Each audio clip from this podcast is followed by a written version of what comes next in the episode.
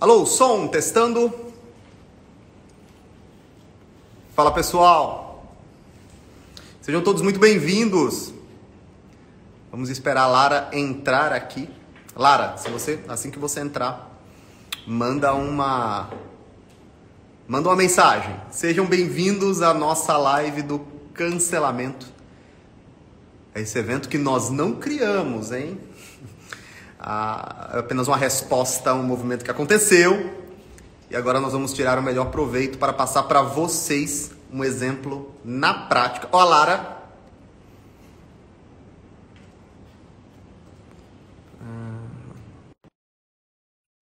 Convidada, vamos lá. Boa Alô. noite! Como é que você tá, dona Lara? E aí? Você está, você está acordada a essa hora, eu não acredito. Se você me tem acordado essa, essa hora, isso é um privilégio, sim. Tenha ideia. Como é que você tá? Tudo bem? Eu tô bem, e você? Você tá me ouvindo? Tô, tô te ouvindo bem. Eu não poderia deixar, o pessoal tá entrando aqui, né? Eu não poderia deixar de te convidar para essa live, porque eu não conheço ninguém. Eu conheço tão duas fudida. pessoas só que foi tão cancelada, sofreu tanto perrengue quanto você. Eu quero eu já... aproveitar, é, eu quero aproveitar. O pessoal ainda tá entrando aqui. Vamos dar mais uns 30 segundinhos, a gente começa? Tá preparada para falar sobre esse tema? Tô, eu tô agora. Eu fiquei em dúvida se eu ia ficar na parte de baixo ou de cima da câmera. Vou só botar você na altura aqui para poder. Tá. Tô, tô nessa já. Tô na tua já. As suas crianças já foram dormir essa hora, né? As minhas ainda estão. Eu tô, eu tô no escritório. Tô no escritório. Ah, Senão não daria, não daria. Hum, entendi. Aqui em casa tá assim. Prendi todo mundo lá com o neto dormindo. Ó, Carol, aqui, sejam todos bem-vindos à nossa live. Vamos tentar falar um pouquinho sobre esse tema de uma maneira diferente do que falam comunicadores, jornalistas, professores de universidade. Vamos trazer uma ótica, uma, vamos fazer uma análise de quem realmente vive isso daqui no dia a dia. É, vamos começar, Lara, então? 17 vamos, tô nessa. Ó, a Ana falou que tá todo mundo dormindo lá em casa. Aninha, tá aí, que bom. Primeiro ponto, eu quero aproveitar, nós estamos agora com 17, quase 18 mil pessoas, eu quero aproveitar para falar para todos vocês que estão aqui, que é um grande privilégio ter a Lara nessa live. Não existiria o Ícaro de Carvalho que vocês conhecem, eu não estaria falando para esse monte de gente, eu não estaria com o meu perfil desse jeito, minha família não teria vivido tudo isso que nós vivemos nesses últimos dois anos, se não fosse a generosidade dessa pessoa que está aqui, que vocês acham que é durona, mas ela só late, ela só late, ela não é durona. É o cão não, que ladra, pessoa... mas não morde, né? É uma pessoa com um coração imenso um coração imenso, uma generosidade imensa. E eu não conseguiria fazer a live se eu não aproveitasse esse momento com 20 mil pessoas para dizer isso. Eu, em nome, meu nome e da minha família, eu quero te agradecer muito por tudo que você fez pela nossa vida nos últimos dois anos. Vamos Só quero dizer que vocês fizeram ser fácil. Além de extremamente agradáveis, muito queridos. Também devo. Nossa, mas muito, muito, muito, muito a vocês. E sabe que diga a Ana que ela ainda me deve um café para a gente ficar falando mal de você e do Neto. Ah, isso daí não é difícil, não. Vai. Agora, quero, quero agradecer também a todos que estão aqui. Eu espero que seja um conteúdo é, útil para vocês. E o grande presente que eu deixaria para todas as pessoas, Lara, seria se finalmente elas entendessem que é um movimento muito mais psicológico do que real. Eu já anteciparia lá para frente o conteúdo da nossa live. Eu quero começar, eu não sei se você reservou uma listinha, mas eu queria começar a nossa live citando alguns livros que vão ser importantes para o um entendimento do que eu vou trazer aqui. São simples, eu quero começar citando Peguem papel e caneta, se vocês quiserem entender um pouquinho mais na visão do comunicador, do marqueteiro, sobre esse processo de condução de pessoas através da rede. Eu quero começar recomendando Ryan Holiday. Acredite, eu estou mentindo. Eu vou citar um estudo dele aqui na nossa transmissão. Esse livro é excelente, a base do meu trabalho, a base dessa produção de conteúdo é, que a gente faz, uh, baseado em timing, baseado em notícia, baseado em evento. Aquele negócio, ah, os caras querem cancelar, eles acham que vão cancelar, vamos mostrar como é que eles fazem e vamos criar um evento sobre isso. Segundo, Clube da Luta. Quem não leu o Clube da Luta é imprescindível que leia. É, é o retrato da nossa geração é o retrato do consumo como existência, é o retrato das pessoas solitárias, é o retrato da ausência do espaço masculino e das manifestações masculinas, é o descolamento da figura feminina que tenta ali encontrar o lugar dela. É a obra que mais inspirou a minha escrita, por exemplo. Se vocês gostam dos meus stories, esses parágrafos, essas sentenças curtinhas, parágrafos curtos, aquelas ilhas de texto, Clube da Luta é uma grande referência. Peguem o. Agora eu vou citar um, um, um autor aqui, o René Guirard, que tem três livros que são fundamentais para o entendimento da inveja. A inveja é um sentimento que está muito presente na cultura brasileira. Machado de Assis lida com a inveja o tempo inteiro. Aquela, aquele retrato do brasileiro e suas picuinhas. Tem três livros que são fundamentais, quem quiser entender melhor o conceito da inveja. E o cancelamento está muito baseado na inveja, num, numa inveja é, muito própria, que eu quero falar um pouquinho mais para frente. Então, esses três livros que eu anotei aqui para vocês são Anorexia e o Desejo Mimético. É um livro bem interessante, curtinho, do René, em que ele atrela esses fenômenos como anorexia, bulimia, depressão, ansiedade, a o desejo mimético. O que, que é? Aquele desejo de ter o que o outro tem. René Guirard diz que todos nós temos desejos, mas que os nossos principais desejos são aqueles que nós copiamos dos outros. Nós queremos o que os outros querem, mesmo que não tenha um valor intrínseco naquilo. Nós queremos o que os outros querem e o que as pessoas bem-sucedidas querem. E como tem poucos objetos que as pessoas bem-sucedidas querem, elas se sentem é, é, é, deprimidas, frustradas, raivosas. O segundo é Coisas Ocultas desde a Fundação do Mundo. Esse é um livro maior, mas que ele vai dialogar como os mitos religiosos, desde a fundação do homem, refletem a inveja. Como os deuses gregos refletiam isso, como as divindades pagãs refletiam isso, como o homem tentando entender é, o seu processo interno, ele criava deuses para representar esses sentimentos, e como isso existe até hoje, como nós criamos outros eventos para refletir, esse, extravasar isso tudo. E o último, o bode expiatório. O bode expiatório é o conceito de que a sociedade tenta, desde o seu início registrado, encontrar um culpado, colocá-lo num pedestal, sacrificá-lo, e aí nós podemos seguir a nossa vida normalmente. Então, geralmente os eventos são assim. E hoje eu encaro isso como um movimento típico do cancelamento. Você tem ali uma manifestação, você tem ali uma insatisfação, você tem ali muito barulho, você tem ali uma turma, e de repente você pega uma pessoa, todo mundo agride ela, todo mundo pune ela, e aí de repente as coisas foram resolvidas. Não, beleza, vamos para o próximo problema, vamos punir a próxima pessoa, porque esse assunto foi resolvido. Essa é a minha listinha. Se você quiser entender mais sobre o tema, se aprofundar um pouco mais, pegue esses livros. Tem aí pelo menos seis meses de leitura. É isso. Tem alguma recomendação, Lara? Eu tenho uma recomendação, eu até subi aqui para pegar enquanto você falava isso. Esses três últimos que você citou, eu não conheço. Ah, é, vou atrás. É que eu não te recomendei é, não ainda, você... ótimo. Eu não sei se você... você... conhece o Ben Shapiro? Conhece o trabalho dele? Gosta dele? Eu, eu fiquei muito, assim, muito interessada, é, quer dizer, muito, ficou muito claro para mim de onde vinha muitos dos pensamentos é, de um pessoal que decifra essa coisa do cancelamento e do uh, com esse pessoal não tem conversa, com esse pessoal não tem diálogo, depois que eu li Bullies. Bullies ah, é um livro que eu não sei se tem em português ainda, mas para quem lê inglês realmente vale muito a pena. Porque basicamente o que ele fala aqui, que com certeza embasa tudo que nós vamos falar hoje, é, é sobre essa permissão que criou-se de, olha, se eu vejo uma coisa que está errada, então eu posso bater nela, odiá-la e crucificá-la, porque afinal eu julgo que ela está errada. O que abre um precedente perigosíssimo, porque nós vamos falar hoje de cancelamento, e na verdade a questão é quem cancela o quê? Então, o, o maior perigo, eu, eu, julgo assim, o maior problema do cancelamento é que não tem como você dizer que o que você está cancelando uh, tem mais razão de ser do que o que outro cancela. E como a gente não tem uma, uma base, uma referência do que é o, o cancelável ou não, fica então essa bagunça que é tão bizarra que nós temos hoje duas pessoas canceladíssimas que conseguem juntar 26 mil pessoas em uma sala. Ou seja, o, o tal do cancelamento, do qual nós vamos falar durante a, a, a, noite, não fez o efeito que esperavam. Vamos começar, vamos começar falando sobre antes do surgimento do tema cancelamento. Eu quero conversar sobre uma coisa que você entende muito mais do que eu, porque você viveu isso muito mais do que eu, muito antes de mim que é esse conceito de de repente você ter a sua vida sem botão de ligar e desligar compartilhado numa rede social. A rede social ela surge com Orkut, aquela ideia de compartilhar conhecimentos em pastinhas, em comunidades, aquela pequena brincadeira. A evolução do Facebook, por muitos anos eu estive apenas no Facebook produzindo conteúdo ali, e sempre que eu olhava o Instagram, o meu pensamento era: isso não é para mim.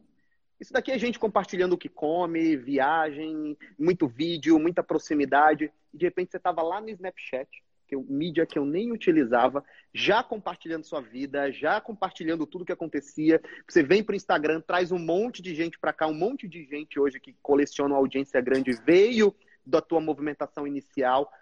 Como, como que é? Eu tenho uma frase do amigo do Simonsen que ele diz assim que nunca o ser humano esteve pronto para ser visto por tantas pessoas. 27 mil é um estádio de futebol lotado, é a Vila Belmiro aqui lotada, e está todo mundo assistindo. Agora, o ser humano também não estava preparado para nunca desmontar o personagem, o tripé, a iluminação, nunca parar de falar para outras pessoas. Quais são os efeitos da personalidade, do dia a dia, no teu humor? Como é que foi tanta exposição por tanto tempo antes disso ser legal, antes disso ser comum? É, o lance foi assim, a exposição começou porque, como um monte de gente que, que me acompanha é, já me ouviu falar, o, o, meu amigo, o Eric, um dia pegou o meu celular na mão e falou, como você não tem um Instagram? E botou um Instagram lá pra mim. E botou, ele mesmo fez um post e eu só fui usar aquilo um ano depois. Mas eu fui usar aquilo um ano depois porque eu comecei a ver um profissional ou outro de saúde que compartilhava por ali o que sabia. E aí eu achei bacana e comecei a compartilhar por ali o que eu sabia de nutrição, foi só. Mas o que eu comecei a notar é que quando eu compartilhava ali coisas que não eram técnicas de nutrição, então quando eu compartilhava ali o meu treino, ou quando eu postava uma foto do meu cachorro e tal, aquilo tinha uma, uma, uma, um retorno da galera que era tão legal quanto, ou mais, hoje é muito mais, tão legal quanto, ou mais, do que quando eu postava a parte técnica de nutrição.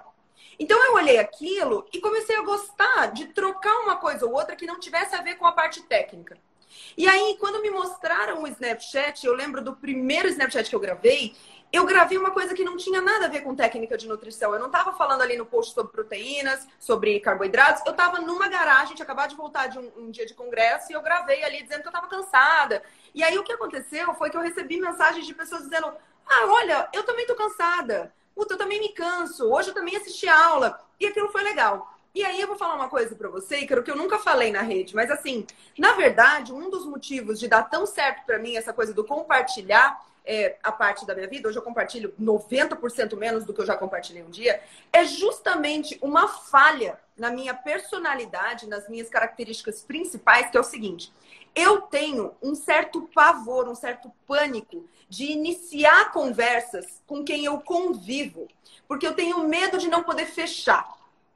Então, eu sou, eu tenho isso muito forte. Eu trato isso em terapia, eu trato isso no psiquiatra, mas então assim, eu sou educada com todo mundo, mas eu tenho medo de sorrir ser simpática demais com alguém que tá aqui, porque eu tenho medo de depois essa pessoa não parar e eu não vou saber parar. Ela não vai parar a conversa. Eu sou, eu sou o contrário. O... Eu considero que todas as conversas já estão encerradas na minha vida. Então, então eu, eu não, e eu não vou parar. Então eu sei que eu vou sofrer porque eu não vou parar. Na internet, isso é o meu único ponto, é o único ponto onde eu posso controlar isso. Porque eu abro aqui e eu tô falando aqui comigo. A hora que eu quiser fechar aqui, eu fecho. Então, se é um dia que eu não tô muito legal, eu venho aqui não muito legal e dou o que eu tenho para dar aqui não muito legal. E se eu quiser, eu fecho. Então, é, olha só como é interessante, porque é uma diferença imensa dentro da mesma rede, que é eu faço caixinha, eu faço story, como eu fazia o Snap, mas eu não faço direct. Porque no direct eu estaria abrindo essa uhum. possibilidade da troca não parar quando eu paro. Aqui, ela para quando eu quero parar. Então, na verdade, é quase que uma. É quase não, né? É uma falha da minha personalidade que encontra um bálsamo nisso aqui. Porque isso aqui veio preencher um negócio que eu já queria muito antes. Que era a oportunidade de dar, de falar, de me expor o quanto eu quiser. E por isso que hoje isso aqui é tão bem controlado por mim nisso. As pessoas vão dizer, mas, mas aqui o controle é totalmente meu. A hora que eu quiser, eu desligo e tá tudo certo. Eu não devo nada a ninguém, tecnica, tecnicamente. Não, é, é, literalmente. Não devo nada a ninguém. Mas se há um canal de comunicação onde a pessoa que me ouve é tão participante daquela cena quanto eu, aí eu tenho medo. Você está confortável nos monólogos, né? São os monólogos Exatamente. que te deixam confortáveis. Você tem esse controle. O que é um caso, um ponto diferente meu. E é uma característica que quando eu falo para algumas pessoas que estão me seguindo há pouco tempo, as pessoas até dão dois passos para trás. E eu acho que é não a, a, a, dificuldade que o brasileiro tem em entender uma posição que eu trago que causa tanta, que sequestra tantos é, influenciadores. Por exemplo, eu estou aqui pelo dinheiro. Eu estou aqui para fazer negócios, para comunicar, para criar escola, para encher gente, para fazer negócio. E no meio disso, é lógico que eu ajudo gente, sirvo de exemplo. Mas assim, isso é uma atividade comercial. Se eu não tivesse meu negócio, eu não estaria aqui. Eu sei que você estaria aqui. Eu, eu sei que a Carol estaria aqui. Eu sei que uhum. as pessoas que comunicam estão aqui. E aí, um outro ponto que me, me fez trazer você aqui, tem uma frase da Ayn Rand, e que ela fala que o centro da filosofia dela é que existe aquela grande maldade, aquela grande injustiça, que é o ódio, que é o ódio contra aquele que produz, né? O ódio contra o bem-sucedido. É o ódio né? do bom porque ele é bom. É o ódio do bom porque ele é bom. E aí, quando você tem alguém aqui que tá, por que quer fazer um monólogo e falar do jeito que entende? Tudo bem. Se tem alguém que está aqui para fazer negócio, tudo bem. Enquanto a maioria das pessoas acha que nós estamos aqui apenas para servir e, e nós estamos aqui pela audiência, aquele negócio Exato, de ser com vocês, aquele é. discurso é. do ator da Globo. Ai, gente, minha vida não seria nada sem vocês. E, e, e hum. começa esse primeiro sequestro, onde o uhum. influenciador, aquele que fala, se sente refém de quem ouve. Já começa aqui o sequestro, na minha opinião. E, é, e você vê, né? É exatamente a mesma coisa em dois pontos diferentes, mas você vê que não há um, um, altrui, um, um altruísmo canibal em nenhum dos dois motivos. Porque eu tô dizendo que o meu motivo é uma falha no meu, na minha personalidade, que é eu gosto disso aqui justamente porque isso aqui é uma coisa que eu controlo. Você está dizendo que gosta disso aqui justamente porque isso aqui é uma boa. Eu vi você respondendo uma caixinha esses dias. Alguém perguntou para você se o Instagram nasceu para ser uma boa oportunidade de negócios e você disse não. Ele nasceu para ser uma rede social e unir pessoas e, e, e compartilhar. É que nós tendemos a fazer e isso é uma coisa que eu vejo que muita gente não entende. A gente vai fazer lucro, não necessariamente em dinheiro, mas lucro, ganho em qualquer coisa que a gente botar a mão. Porque ninguém é automaticamente, naturalmente altruísta em 100% do tempo, porque senão isso nem funcionaria como dinâmica humana. Do tipo, a, a própria Range dá um exemplo sobre isso que eu gosto muito, ela diz, olha, se, se fôssemos todos 100% altruístas em todo o tempo, eu daria um bolo de presente para você e você não poderia aceitar o bolo, porque afinal, você vai ser 100% altruísta, então você daria esse bolo para alguém. E essa pessoa não pode aceitar, porque ela também é 100% altruísta, então ela daria para alguém. E nessa roda, o bolo ninguém come, ele estraga e perde-se tudo. E aí é tão interessante pensar, a natureza humana já não é assim, justamente para que não se estrague o bolo. Então, se eu estivesse aqui por motivos, por causas 100% altruístas, ou você estivesse aqui por causas 100% altruístas, quando algo que batesse no nosso rim chegasse como cancelamento, a gente não ia ficar, porque a gente ia se sentir muito injustiçado. A gente ia dizer, puxa, eu tô aqui o tempo todo só doando, só, por, só de tão bom que sou, e aí eu ainda tomo uma dessa? Mas na verdade, eu sinto, e você vai me dizer se você sente também, que quando a gente toma uma dessa, é quase como se eu sentisse de uma forma errada, assim, é, uma coisa ou outra tem que dar errado mesmo, porque é tão bom para mim isso aqui. Ainda, tá, disse... ainda tá fechando a conta. Você me disse uma vez é, que esse é o pedágio. E eu nunca esqueci isso. É o imposto, eu nunca esqueci isso. Porque, para para pensar, tem 29 mil pessoas aqui. E certa vez eu estava fazendo um projeto chamado Código da Riqueza. Fiz com o Thiago Negro na época e eu entrevistei um youtuber. Tiveram alguns youtubers que estavam presentes ali, eu entrevistei um. E esse rapaz é, um, é, dono de um grande canal, é dono de um grande canal do YouTube. E ele disse assim, cara, eu recebo milhares de elogios. Milhares, milhares, milhares. Mas se no meio daqueles elogios eu recebo uma crítica, meus olhos se fixam naquela crítica e eu não consigo dormir. Eu fico olhando e pensando se eu respondo, e pensando se eu faço, e se eu não faço, se eu apago. E aquilo me destrói. E aí eu penso, tem 30 mil pessoas aqui. As pessoas estão aqui elogiando o nosso trabalho, falando da gente, dizendo que se inspiram. As pessoas estão muito frágeis para se deixarem abater e assustar e, e ter realmente é, crises de ansiedade por causa de um movimento de cancelamento que é muito minoritário na sua audiência. Eu falei Mas você que... sabe o que eu vou... Sabe o que eu vou te botar nesse negócio minoritário? Eu fico pensando assim, Ícaro, eu sempre penso nisso. Se eu tô vendo uma tela em branco, uma tela todinha em branco, e há um ponto preto ali, por menor que seja esse ponto preto, é ele que eu vou citar, porque eu nunca vou falar assim, olha quanto de branco tem na tela. Então, na verdade, é o contrário. Eu vou citar sempre o que destoa, e o que, e o que destoa normalmente é o que tem menos. Porque se é uma tela inteira de flores e tem um cachorrinho, eu também não vou citar o tanto de flores que tem. E ele vira tá, referência, olha né? o cachorrinho. Entende? Então, para mim, essa coisa do cancelamento tem que. Se ela não doer mais, se ela não doer. Aliás, se ela não doer nada, eu diria. Se ela não doer nada, porque daí eu quero te perguntar como que é isso, como foi isso para você e quero te contar da minha, mas assim, essa, esse, essa coisa da galera dizer assim, não, esse povo, eles fazem isso, é para ter isso mesmo. Ícaro, por mais que eu saiba que deve ter alguém que é assim, eu não consigo acreditar. Eu não conheço essa pessoa. Eu não eu sei que tem um colega seu que você já falou que essa é a estratégia dele. Até eu conversar com esse homem, pessoalmente eu não acredito. eu não vou dizer o nome dele, mas ele dele defende. Você sabe quem é? Que, você, que, que ele é um cara que, que toda hora ele dá essa forçada nessa coisa ruim. Né? Porque, ah, poxa, coisa ruim gera movimento, gera engajamento. Até eu conversar com esse homem, eu não acredito que é isso que ele quer. Eu acredito que ele tira uma boa situação disso. Entendeu? Então é assim, olha, fez, teve o limão, a gente vai fazer limonada, porque eu não vou sair de uma situação ruim sem tirar um proveito dela. Isso não vai existir. Então, se eu for cancelado, você foi cancelado, você explicou o que é o cancelamento e você vai fazer uma coisa em cima disso. Eu fui cancelada, eu expliquei o que aconteceu e vou fazer uma coisa em cima disso. Aí eu acredito. Agora, você dizer para mim que um ser humano com um coração, com um sentimento, fala, não, não, eu quero, eu quero ir pelo ruim mesmo. Duvido. E agora vem um ponto, antes de chegar uma pergunta mais direta que eu vou te fazer, quantas vezes você foi cancelado e como foi? Esse é o ponto. Todo mundo, ou a maior parte das pessoas, sente. Sente. Sente um pouco, sente, sente um pouco de, de ansiedade, sente um pouco de caramba, que droga. Porque uma coisa que você me falou também ficou na minha cabeça. Ah, o modus operandi daqueles que cancelam quase sempre é covarde, porque ele consiste em retirar a sua fala do contexto. Então, e não do contexto dia, do dia, do contexto de vida. Do contexto da vida inteira. É. Então, por exemplo, eu passo aqui há dois anos produzindo textos que reforçam o conceito de família, de caridade, de bondade, de trabalho, de repartição. E por isso que o meu primeiro movimento após o início do cancelamento foi pegar todos os meus prints e colar. E esse daqui, vocês não viram? Esse daqui, vocês não viram? O cancelador, ele se coloca, presta atenção que agora entra no centro dessa minha tese de por que, que eles são tão covardes e injustos. O cancelador, ele não está agindo como um paladino.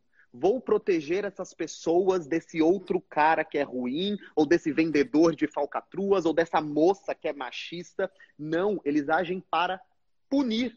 Se eles tivessem interesse na verdade, no diálogo, no bom senso, eles, agi eles não agiriam assim. Então, cara, o que, que ele faz? Ele pega pinça um comentário que faz sentido para minha audiência, a brincadeira do arroz, que são as patadas e você está sujeito a isso, e o cara vai lá e posta. E a mensagem que o sentimento levado é: olha esse canalha que não se importa com os pobres. Olha esse canalha que enriqueceu e está fazendo uma brincadeira, uma piada. Quando, na maior parte das vezes, esses caras não fazem absolutamente nada. Eles não agem, eles precisam que todo mundo permaneça deprimido, como na sequência que eu respondi, esse cara não pode deixar a audiência dele querer tentar melhorar, prosperar, porque ele precisa deles naquele pequeno curral deprimido. Ele não está interessado na verdade, ele quer apenas um recorte. E aí a pergunta que vem é: por que, que o cancelador quer um recorte? Pelos objetivos mais egoístas possíveis, para ter atenção, like, comentário, share, para vender canequinha, para vender camiseta. Para para pensar, tem páginas que historicamente pegam pessoas do Instagram para zombar delas, né? Ou de, de profissões. O que, que esse cara ganha se dedicando 12 horas por dia a essa página? O cara tá lá postando, alimentando, comentando, compartilhando. Todo dia ele pega um print novo, faz uma montagem, faz um meme. Quem que em sã consciência vai gastar essas horas todas do dia para quê?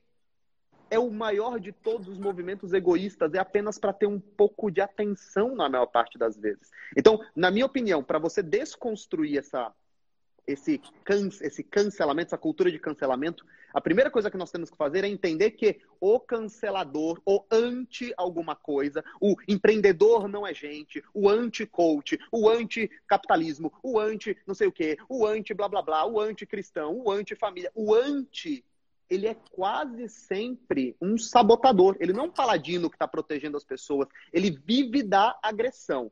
Esse é o primeiro ponto. Aí eu vou te fazer a pergunta: quantas vezes você foi cancelada e como é que foi? Foram por quais motivos, geralmente? Não, eu já fui cancelada de verdade mesmo. Nossa, os cancelamentos que... são bizarros, assim. Eu não, os meus são de verdade de mesmo. Sim, não, já, já tive cancelamento e, ah, sério. E, e, desculpa, e desculpa te interromper agora, mas é uma observação que talvez seja é, polêmica, mas é a minha opinião. Mulheres cancelam mulheres com muito mais violência do que claro! homens. Claro. Muito mais. Só pra você ter uma ideia, você sabe quantas vezes eu sofri um ataque sério de um homem aqui na internet? Poucas, né? Nunca. Nunca. Nunca. A última vez que eu tive um ataque sério, que chegou aí pro, pro Ministério Público e para não deixar correr o, o processo, eu resolvi fazer um termo de ajuste de conduta, porque daí eu não, não preciso entrar no processo nem nada. Foram cinco denúncias. Eu tenho o nome das cinco pessoas, porque as denúncias não podem ser anônimas. São cinco mulheres. São cinco você mulheres viu que no você viu, que no, você viu que no começo da live, a Betina mandou uma mensagem. E ah, falou, foi? nossa, essa, essa live está acontecendo, deixa ela gravada. Eu, no auge do fenômeno da Betina, quando todos faziam piada e todos faziam comédia, eu não percebia maldade, maldade, desejo de destruição vindo de homens quase nunca. Era sempre na mulher com aquele ódio contra a mulher. Então, eu acho que o simples fato de eu ser homem já me faz ser menos cancelado. O que é muito maluco, porque geralmente essas mulheres defendem posições de so sororidade, não é? Esse tipo de coisa, mas é muito mais violento o cancelamento contra a mulher. Mas é, é, violento por causa do que tem nesse livro que eu te falei aqui, que é o seguinte: a sororidade ou a empatia só rola, não rola entre, entre mulheres, rola entre mulheres que, de, que é, fazem coro daquele, daquele, daquela teoria. Então não é toda mulher. Tem mulher que nem a gente. Pois é. Pois Tem é. mulher que nem a gente. Então, assim, não, essa mulher aqui, ela não, ela não tá pensando como uma mulher. Mas quem decide o que pensa uma mulher? Não, foda-se quem decide. Não é como a gente quer aqui. Então, não, não, não tem essa sororidade, então não tem essa equidade. E, e aí, eles, assim, você... e eles decidem, né, quem é mais mulher, Sim. quem é menos mulher. É, não, seu pensamento te afasta desse quadro de mulher. É muito maluco. Mas o que, me, o que é maluco para mim é porque é o que você falou agora há pouco, é o seguinte: é, é tirar do contexto não só de um dia é tirar do contexto de uma vida. Isso me dói, porque assim, ó, é você pegar. É, é, e eu comentei isso num grupo fechado de amigos, uh, no dia que você foi cancelado, foi aqui domingo. Eu comentei isso lá no domingo. Eu falei: olha, de todas as pessoas que eu conheço que poderiam ter pegado para Cristo dizendo assim: olha, que, que falcatrua com esse negócio de dinheiro, eu falei: o Ícaro não merecia. Porque é um cara que fala neste assunto. Assim, e aí, eu, sabe o que eu citei lá? Eu falei assim: olha, o Ícaro tem é, posições e pensamentos muito mais populistas do que eu. Muito mais. Muito mais. Você tem um pé lá que é uma coisa fenomenal. Esse negócio de falar que o auxílio poderia ficar para sempre, é, você fala de meritocracia de uma forma muito diferente de mim. Então, assim, eu, você, por isso, não, não cabia. Mas não é só daquele dia que tirou o contexto. Agora, você sabe o que é interessante? Olha só. O motivo de você responder aquela pergunta, não de forma técnica, mas com aquela forma exagerada, de brincadeira. Olha que interessante, você falou para mim que você não sabe por quê, você não entende por quê o cara do perfil que te pega para Cristo, por que, que ele faz isso? Por que, que ele vive desse hype? É o mesmo motivo de você fazer essa resposta em piada. É um hype rápido, não é uma leitura do todo.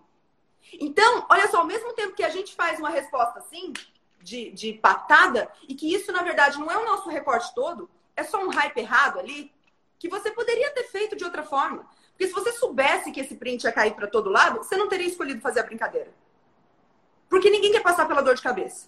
O cara, quando ele pega o teu print, faz esse rolo, e aí chega lá para ele 10 mil mensagens de gente da tua falando para ele, cara, você tá, você, tá, você tá errado, não é isso. Ele também se arrepende. Ele também fala, puta. Então, assim, olha, tá todo mundo, na verdade, atirando pelo hype, entende? Todo mundo atirando pelo hype. Qual que é a única coisa que para mim difere o teu do dele? É que o teu não é contra alguém. Sim, é exatamente. Isso é o que me irrita. Então, assim, olha, em sete, eu vou fazer sete anos de Instagram. Nunca, ninguém, nunca me viu falar de alguém, mandar uma indireta para alguém, falar mal. Nunca, eu nunca precisei disso. Nunca. Porque eu nunca quis que fizessem comigo.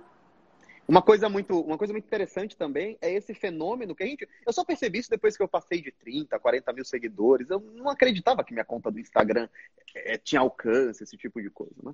É... Você percebe que a pessoa não gosta do conteúdo que você produz. Você percebe que aquilo que você produz não faz sentido para ela, mas ela continua te seguindo, e ela continua te criticando, e ela continua comentando todos os stories, e ela continua te mandando direct. E você fala, cara, é só apertar no botão de não seguir mais e seguir sua vida. Você percebe que a pessoa fica lá, conectada. Eu vejo que muita gente assim acompanha a Lara para sentir raiva da Lara por há anos faz isso. Mas tem um pouco de síndrome do Messias também uma síndrome do, uma síndrome do justiceiro e do salvador, que é eu sei o porquê você está errando e cabe a mim alertar e salvar todo mundo de você. Para mim, o cancelamento é isso: é eu dizer para todas as pessoas: olha como esse homem aqui é ruim, porque daí, na verdade, não é que eu estou contra você, eu estou salvando esse povo aqui. Mas a questão é, ninguém te elegeu o justiceiro. Ninguém te elegeu o Messias desse povo aqui. E aí você fala, ah, mas se eu não avisá-los, quem os avisará? A vida os avisará. Mas e se a vida não os avisar? Aí é problema deles. Porque cada um tá por si. Então, essa coisa de eu querer cuidar do outro, do tipo, não, eu preciso avisar todo mundo. Então, eu me ponho numa, numa posição de, de, de juiz em que eu sei o que é bom e o que é ruim. E aí, por isso, o um movimento enorme para salvar essa galera aqui, eu excluo a ideia, eu excluo a preocupação do que isso vai gerar na pessoa que eu estou apontando. Porque, de novo, eu estou cortando um recorte. Eu estou tirando um recorte. Então, tenho, é o que eu te falei, eu não acredito que ninguém faz isso intencionalmente, do tipo criar uma situação ruim, porque isso tem um impacto. Então, eu não sei como foi para você nesse dia, mas quando você me perguntou quantas vezes já aconteceu comigo e tal, hoje dói muito menos. Hoje eu tiro de letra. Hoje mas você a primeira vez melhor. Não, hoje, hoje eu tiro muito de letra, porque hoje eu entendo aonde pode chegar. Porque eu já fui até o fim com isso. Então hoje eu entendo aonde pode chegar. Então quando começa a acontecer, eu sei que ainda está muito longe do meio. Eu sei que, ah, não, isso ainda está tranquilo. Então, eu, eu uso uma, uma régua de três pilares. Eu penso assim, ó, se não mexeu nos três, eu não me mexo ainda. Então, o primeiro é, mexeu na minha receita? Então, pô, fulano me cancelou, estão me colocando para tudo quanto é, é, grupo de Facebook, estão me colocando em tudo quanto é lugar do Twitter. A minha pergunta é, mexeu em um real da minha receita? Alguém desmarcou consulta? Algum curso meu vendeu menos? Alguém... Não, nada. Então, beleza. Então, vamos para o segundo. O segundo é, isso mexeu com alguém que eu amo? Ou seja, meu como já aconteceu, meu pai me ligou falando: Isso é verdade? É verdade que estão falando de você? Ou senão o neto me ligou falando: O que, que é isso aqui? Como já aconteceu. Aí, não, não, não aconteceu nada disso. Aí o terceiro: Isso que está acontecendo mudou o que eu penso de mim. Então, se, por exemplo, estou espalhando por aí que eu, que eu mato o cachorrinho afogado. A pergunta é: eu passei a achar que, cara, eu acho que eu mato mesmo. Puta merda, eu acho que eu mato. Porque isso pode acontecer. Porque Sim, um dia pode te dar uma certeza. cancelada, você falar, cara, eu acho que aqui eu caguei mesmo. Então, assim, se mexer em um desses três, aí tá na hora de eu fazer alguma coisa. Se mexer em dois, já tá na hora de eu reavaliar. Mas a questão é, o que aconteceu com você no domingo? Mexeu na tua receita? Para menos? Não, para mais. Mexeu em quem, quem você ama? Alguém que você ama, acha, ah, que você ama, que você considera, acha mesmo que você é um, um coach picareta e os carai? Não. não. Mexeu no que você pensa de você? Não. Então, assim, tá na hora de mexer em alguma coisa do que eu. Não, não tá. E aí. O Pode falar. Não, pode, pode terminar. E aí o negócio é, toda vez que acontece, e isso eu aprendi ao longo do tempo, é nessa peneira que eu ponho. Se não mexeu em nenhum dos três, então eu sei que eu só sigo. Porque não, tem, não, não tá na hora de mexer em nada ainda. Vamos falar, vamos falar desse movimento de cancelamento em relação à figura do empresário. Porque o empresário ele é bem diferente do influenciador, né? O influenciador ele se mistura muito mais com a imagem. Nós tivemos o um exemplo, por exemplo, agora da, da, da empresa Hotmart, que foi recebeu uma pressão nas redes sociais, daí eles foram lá, mexeram nos. É, tiraram alguns produtos, aí não, sei, aí não tiraram outros do outro lado, e aí a, a turma do outro lado também foi para cima deles. E, e, o que acontece é o seguinte: o, o empresário ele está muito menos envolvido com isso daqui do que o influenciador, ou do que o comunicador, ou do que quem produz conteúdo. O empresário, eu até produzi isso quando eu estava formulando a resposta. O, o empresário ele olha as influenciadoras sendo canceladas, o empresário ele olha a celebridade sendo cancelada e o que ele vê? Perda de contrato, cancelamento de novela e perdendo patrocinador principal, tendo um monte de consequências. O empresário ele acha que essas consequências vão acontecer com a empresa dele. Porque eu fiz questão de abrir os meus números para mostrar que o cancelamento ele não é real quando você é prestador de serviço ou profissional da área. Porque quem te cancela não é teu cliente. Não muda quase nada. A não ser que seja uma grande campanha de difamação. Se você for, por exemplo, aquele cara que estava xingando o motoboy e que merece de fato uma sanção social e cadeia e esse tipo de coisa, a não sei que você seja alguém criminoso de fato, um cancelamento dificilmente vai ter poder de. Você falou uma vez, nunca você foi financeiramente abalada por um cancelamento, né? Pelo contrário, eu sempre cresci. Mas aí é porque a, o trabalho de casa está sempre bem feito. Então, assim, quando chegou o teu cancelamento, o teu trabalho estava muito bem feito. E é quando é engraçado. Comecei, tava tudo é lá. Fala. É engraçado porque tinham dois caras que ficavam pulando no meu direct falando assim: você não foi cancelado, você não foi cancelado, você não foi cancelado. O máximo que aconteceu foram duas críticas. E eu nem respondi e falei: na live eu, eu, eu explico. Para aqueles que estão olhando esse processo, e estão pensando, nossa, o Ícaro é muito marqueteiro, ele pegou aquele momento, já fez uma transmissão com a Lara, tem 30 mil pessoas vendo isso. Ele nem foi tão cancelado assim. Nossa. Por que, que eu não fui cancelado? Porque eu interrompi o processo muito rápido. Como é que começa o processo de cancelamento? Agora, explicando para você o que pode acontecer com você. E quanto maior for sua conta, mais maiores são as chances de sofrer um cancelamento, porque tem mais gente te olhando. Como é que começa? Começa com uma ou duas pessoas pegando um post seu que foi um pouco mais polêmico, uma fala, é, e ele retira do contexto e posta. Essas duas ou três contas geralmente são pequenas. Aí vem uma conta média com 50 ou 60 mil seguidores. Essa é a conta inicial. Esse é o start uhum. inicial. Essa conta. E o, o, o, primeiro post que fizeram do meu post do arroz, a conta Foi um cara tinha pequeno, eu vi. 40 mil seguidores. Uhum. Eu, nem, eu, nunca nem responderia o cara, porque eu que estou uhum. jogando tráfego para ele. Uhum. Esse é um outro princípio. É por isso que a Coca-Cola não responde a Dolly, né? E aí, essa conta foi lá e postou.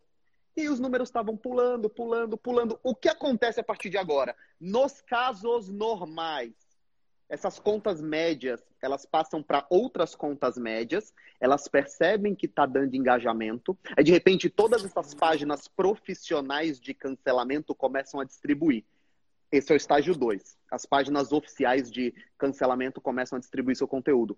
Aí vem a fase 3. Quando chega a fase 3 é quando o risco já é muito grande. Uma grande página de compartilha. Aí é quando alguém com meio milhão, um milhão, dois milhões de seguidores vai lá e fala: gente, que absurdo que essa. Geralmente uma pessoa física. Falou. No meu caso, já foi um. No meu também. 30 milhões que compartilhou. O salto foi muito grande. O que eu fiz, eu falei, beleza, já eu tenho que interromper isso agora. Porque aí vem o quarto e último estágio. O quarto e último estágio é o estágio violento, que é o quê? Quando essa página grande compartilha outras páginas ligadas à militância política, ligadas a time de futebol, ligadas a causas de minorias, aí eles compartilham. Aí essa é a galera que já tem no seu modus operandi uma aproximação mais violenta. Então eu falei, cara, eu fui de 40 mil seguidores compartilhados. Para um cara com 20, 30 milhões de seguidores, eu tenho que interromper agora. O que, que você faz? Imediatamente você joga luz. Você fala assim: olha, isso aconteceu, isso é injusto, isso foi retirado do contexto. Aí vem o grande ponto: para você cancelar um cancelamento, a primeira coisa que precisa acontecer é que precisa ser justo o erro. Se você aparecer batendo numa velhinha, você não pode cancelar o cancelamento, porque você é um criminoso. A primeira coisa que precisa acontecer é que tenha havido uma injustiça. Como hoje tudo é polarizado, como hoje tudo é esquerda, direita, alto, baixo, vermelho e azul, eles estão desse lado, eu estou desse lado, é, como tudo é polarizado, injustiças são cometidas frequentemente. O, o, esse livro que você mostrou do Shapiro, ele tem. O Shapiro tem uma passagem muito boa em que ele diz assim: se mantenha razoável e se mantenha na sua competência. O outro, ele vai cometer um erro. E aí você pega esse erro e mostra como ele é injusto. E é isso. De repente você vira e fala assim: mas peraí, eu tenho outros 30 posts que nunca foram compartilhados. As pessoas percebem. As pessoas percebem Sim, a maldade. O grosso percebe. É. Percebe. E percebe principalmente porque é o seguinte: olha só, o Ícaro falou aqui que todos vocês que estão, a gente está com 31, 31 mil pessoas aqui. Todos vocês, em algum momento, se trabalham com a internet, se estão na exposição, em algum momento vocês vão passar por um, um, um nível, um desses níveis de cancelamento. Porque isso é a nova realidade, já que temos redes sociais. Mas é verdade, se a gente tirar essas redes sociais, todo mundo já passou por isso com vizinhos, com família, com amigos. É que era menor. É menor. Então, assim, vai passar isso aqui num, num grau maior. Aí, assim, eu te diria para ter duas coisas prontas e duas coisas que salvaram a, a, a cena do Ícaro e sempre salvaram a minha. A primeira, que a gente falou, é ter o trabalho pronto. É preciso que a hora, porque às vezes o teu cancelamento, como ele falou, vai ser por uma cagada que você fez. Porque acontece. Eu já fiz cagada. E, e fui exposta na minha cagada. E na, na internet isso é maior. Porque na internet você não tem é, espaço para ser uh, ser humano e errar. Não tem. Então, quando acontecer, você vai ser exposto no seu erro. Nessa hora, já que você está exposto em erros que você tem, se você não tiver um trabalho bem feito que justifique as pessoas dizerem assim, cara, ela deu uma mancada aqui, mas olha quanta coisa que tem dela que eu aproveito, que é aquele tipo de mensagem que você recebe eu também de gente dizendo assim, olha, eu não concordo com tudo que eu vejo aqui. Aliás, discordo muito, muito, mas o que é bom é tão bom que eu utilizo. Então, esse é o primeiro ponto. Estejam o tempo todo construindo essa, esse caminho de boas coisas que as pessoas não vão conseguir abrir mão quando você fizer uma cagada que as incomodar. Então, ela vai ver aquela merda que você fez e vai falar, cara, é muito ruim, mas eu não consigo abrir mão do que é bom. Esse é o primeiro. E o segundo, que eu comentei com, com o Ícaro hoje, enquanto a gente conversava por áudio sobre essa live, é o seguinte: eu senti isso a partir do primeiro cancelamento muito sério que aconteceu, que acho que faz uns dois, três anos, que foi alguma coisa muito séria que aconteceu, que sempre tem mais a ver com vida pessoal. E quando aconteceu isso, eu senti falta de ter pessoas do meu nível de convivência, do tipo amigos da exposição também. Pessoas, pessoas que entendem sua realidade. Se eu falar isso que, pro meu que pai... Que me conhecem, mas que têm esse alcance também e que pulassem ali, que saltassem na frente, como por exemplo, a hora que eu vi o que aconteceu com você, a hora que eu vi o print que caiu nessa conta de tantos milhões, na hora, o Neto estava fora de casa naquela hora, eu mandei o print para ele e falei: olha onde o Ícaro caiu. Na hora, prime... o primeiro instinto que me veio é: eu, eu vou saltar na frente com ele. Porque o que pode acontecer, e que na maioria das vezes acontece, e não dá pra gente ficar puto com quem não saltou na frente, é todo mundo que tá, os seus semelhantes todos, se calarem. Por quê? Primeiro que isso é, não, é, não é injusto e não é cruel. Porque o negócio Instinto é assim, de eu ainda comentei com você, não né? dá pra gente ficar saltando na frente também de todo o rolo que tem. Somos, então, aqui, é, como, como semelhantes para mim, né? Que estamos nessa vida aqui. Eu, você, Ítalo, Mari, Renata, Fernando e tal. Então, assim, ó, vamos dizer que tem 10 pessoas, todo dia alguém vai arrumar um rolo. Se eu for saltar na frente de todo o rolo, eu vou ficar apagando incêndio o tempo todo. Então, não é meu trabalho. Se você for saltar na frente de todo o rolo, desse pessoal todo que você sempre cita, do Joel, do, do Primo se Rico... Você, do... Se você pular na frente do Ítalo, ferrou, todo dia. Você não, ferrou, você vai pular todos os dias, exatamente. E assim, isso é uma coisa que a hora que a gente tá sentado aqui, na última vez que ele veio aqui jantar, a gente falou sobre isso, tipo, não dá pra pular na frente de todo o rolo que ele tiver, senão a gente vai ficar só fazendo isso. Então, eu entendo. Mas é muito importante que você tenha amigos que se revezem nessa tarefa voluntariamente que vira e mexe por eles te conhecerem, eles olharem a injustiça, eles falarem, cara, agora é minha vez. Deixa eu postar aqui falando assim, ó, isso aqui não tem razão de ser. Então são duas coisas que eu deixaria pronto, que eu, que eu seguiria semeando. Primeiro, um trabalho que as pessoas não consigam abrir mão.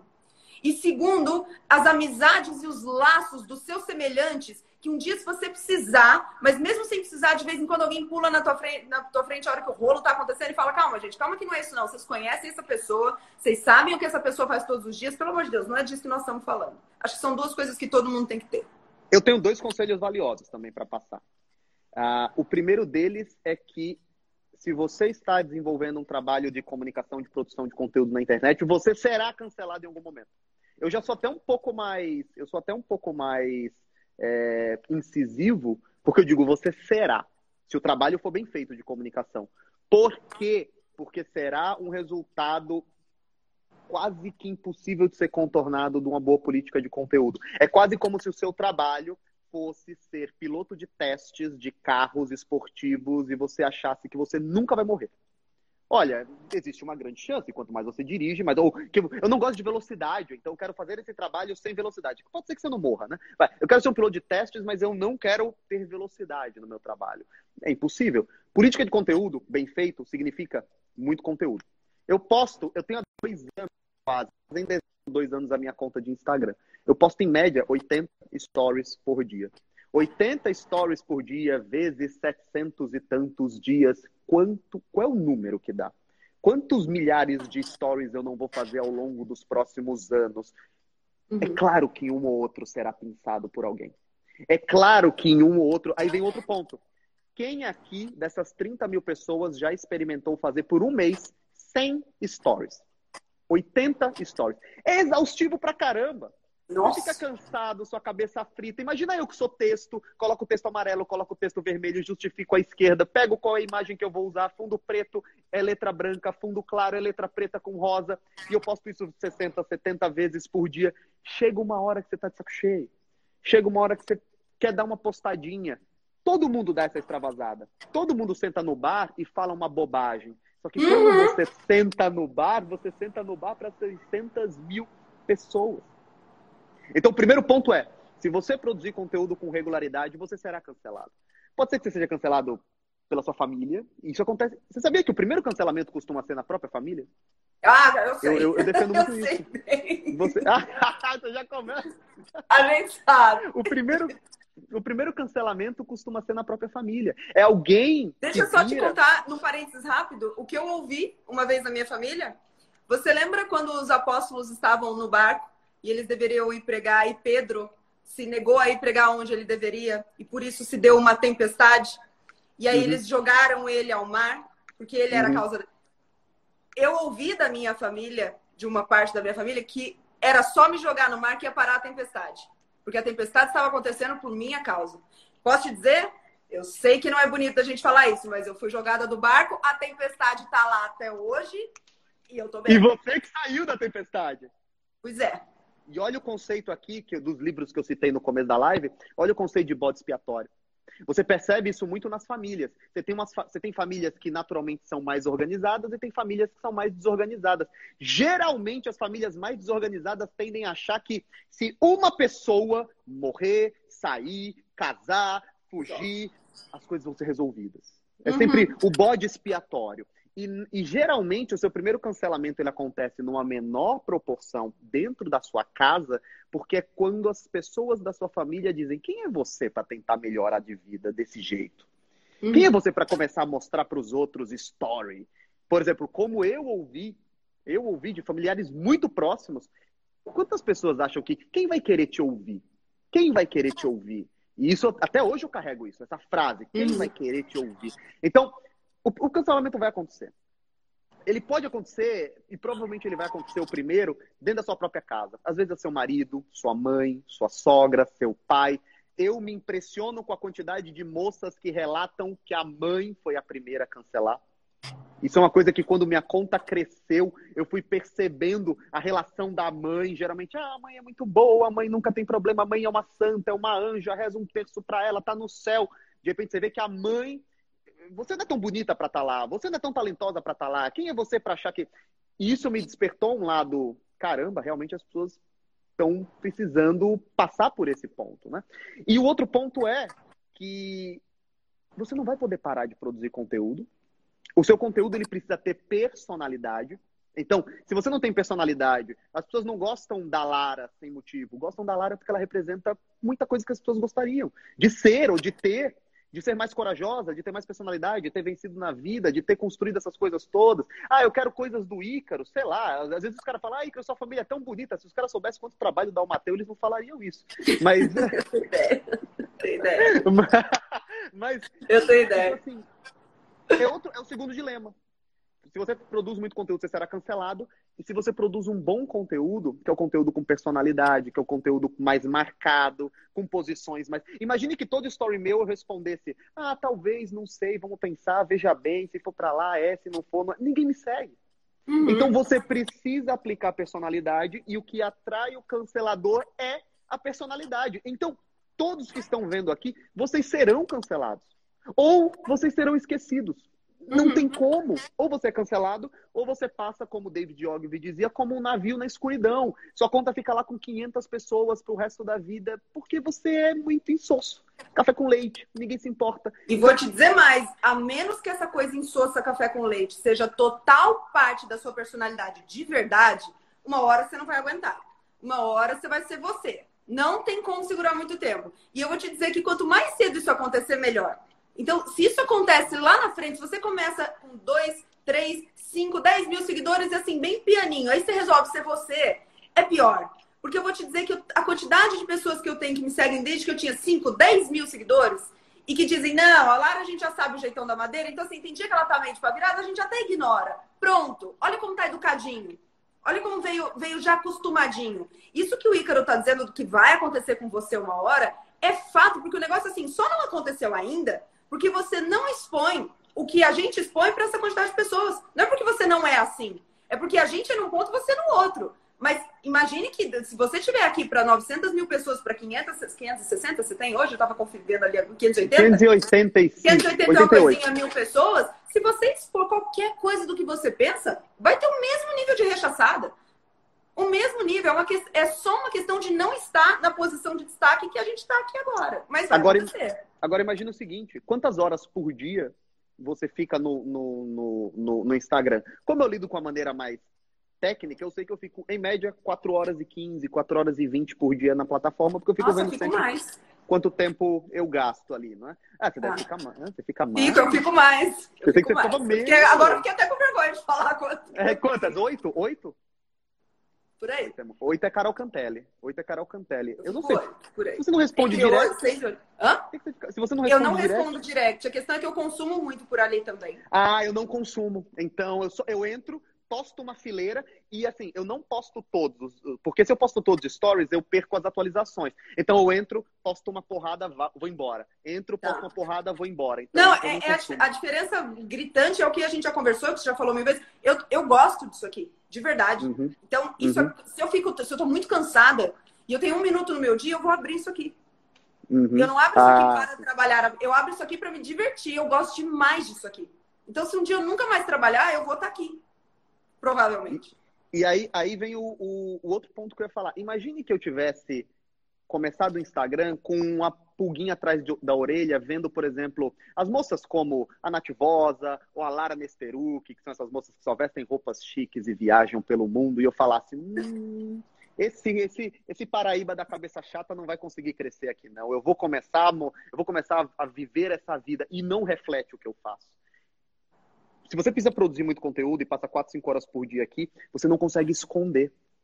Eu não conseguiria esconder que eu sou um cara chique, que toma em taças e entende as coisas. Qual é o grande conselho que eu te passo? Desde cedo já mostre todos os seus erros, todas as suas fraquezas, todas as suas fragilidades, todas as suas.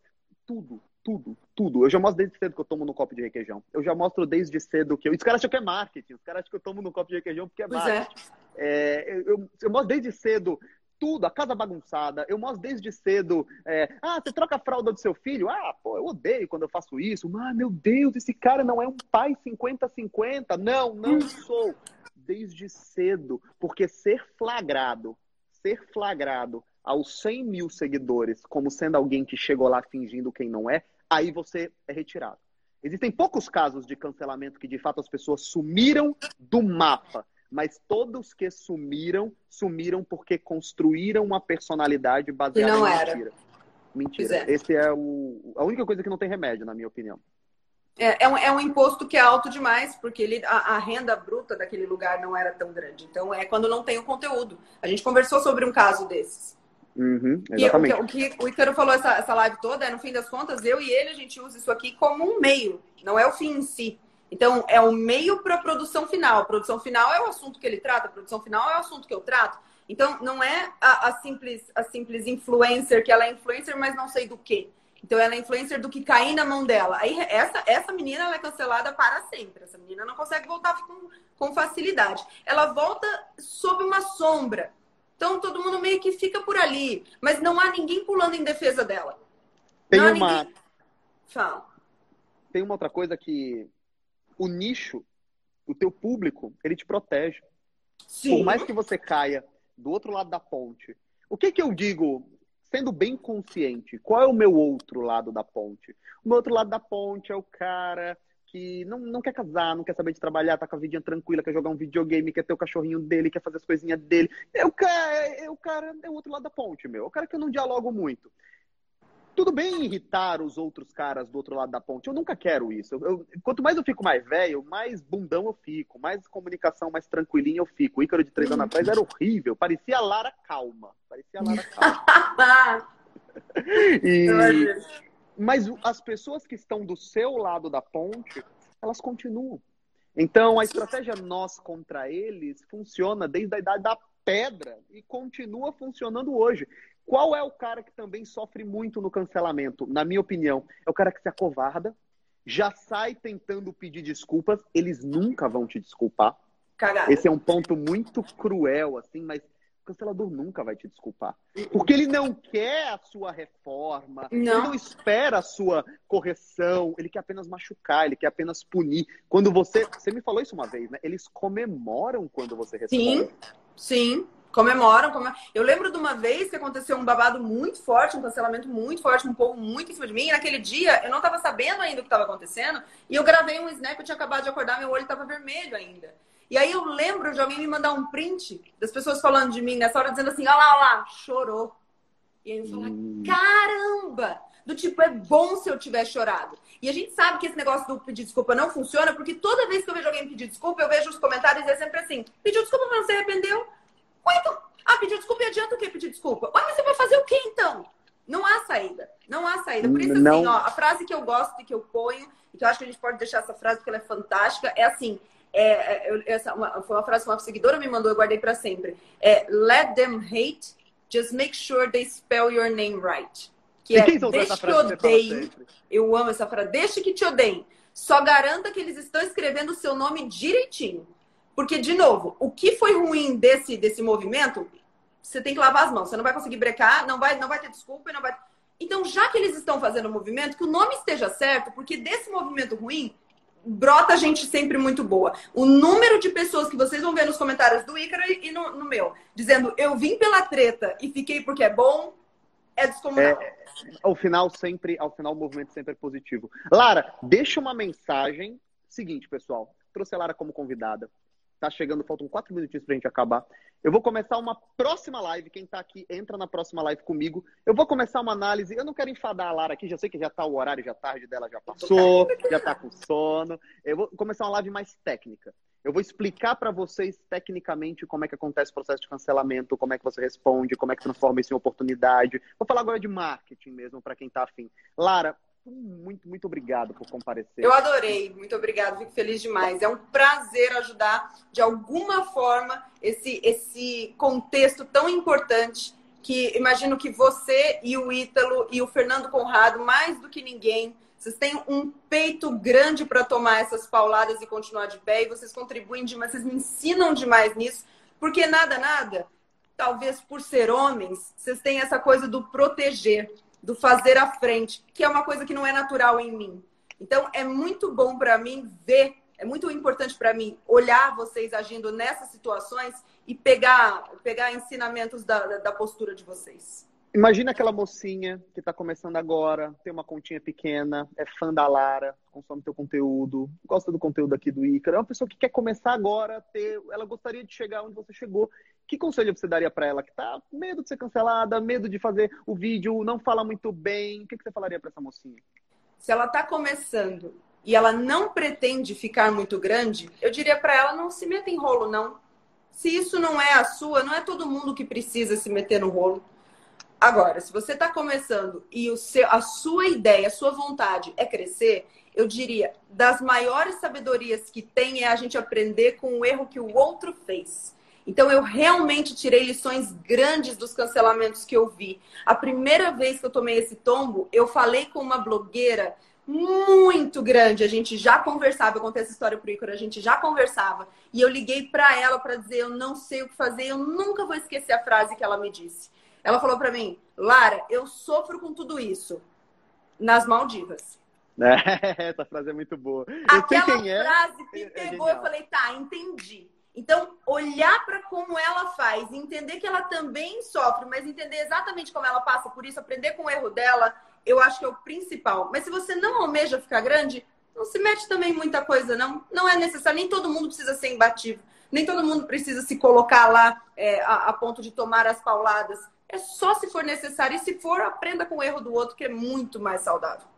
Pessoal, seguinte, se vocês forem no link que está na minha bio, nós estamos abrindo as inscrições do, da nossa promoção do cancelamento. A gente está oferecendo um ano de assinatura do Novo Mercado. Você tem anuidade do Novo Mercado, mais de 200 aulas, tem aula conosco ao vivo toda quarta-feira.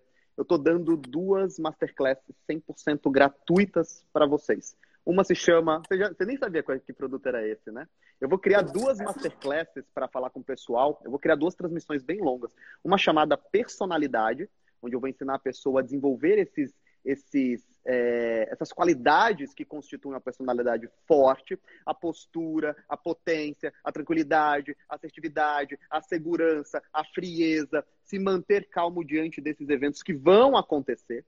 E o segundo é a persuasão eu vou ensinar a pessoa a influenciar, a levar o transformar o seguidor em cliente, a criar uma esteira de produtos, linha editorial, que você é a melhor formadora de linha editorial que eu já vi na minha vida inteira. Você que nunca fez um curso, é bizarro. E linha editorial é basicamente como, como influenciador escolhe os produtos dele e dispõe o conteúdo dele no story. Como é que você decide quando você vai mostrar seu gato, quando você vai mostrar o neto, quando você vai falar de negócio, quando você vai.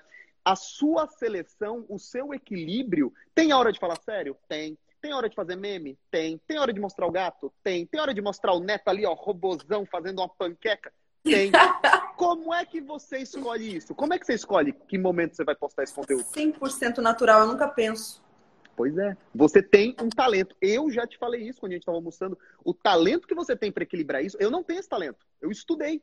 Eu não tenho esse talento. Você saber equilibrar, porque se não sabe o que você vira. Você já viu aquelas influenciadoras com 2, 3 milhões de seguidores e que o conteúdo é chato? Uhum. Ela fica só, ai, ah, gente, aí eu fui, não sei o que, não sei o que, não sei o que, uhum. não sei o que. Você fala, nossa, mas eu já pulei 20 stories. E ainda tá lá. Ainda tá se maquiando e falando da vida dela. Uhum. Então, assim, você vai aprender a fazer linha editorial, você vai aprender a se comunicar é, distribuindo esse conteúdo, as pessoas vão se interessar por você. Vai aprender a usar a fragilidade para te aproximar.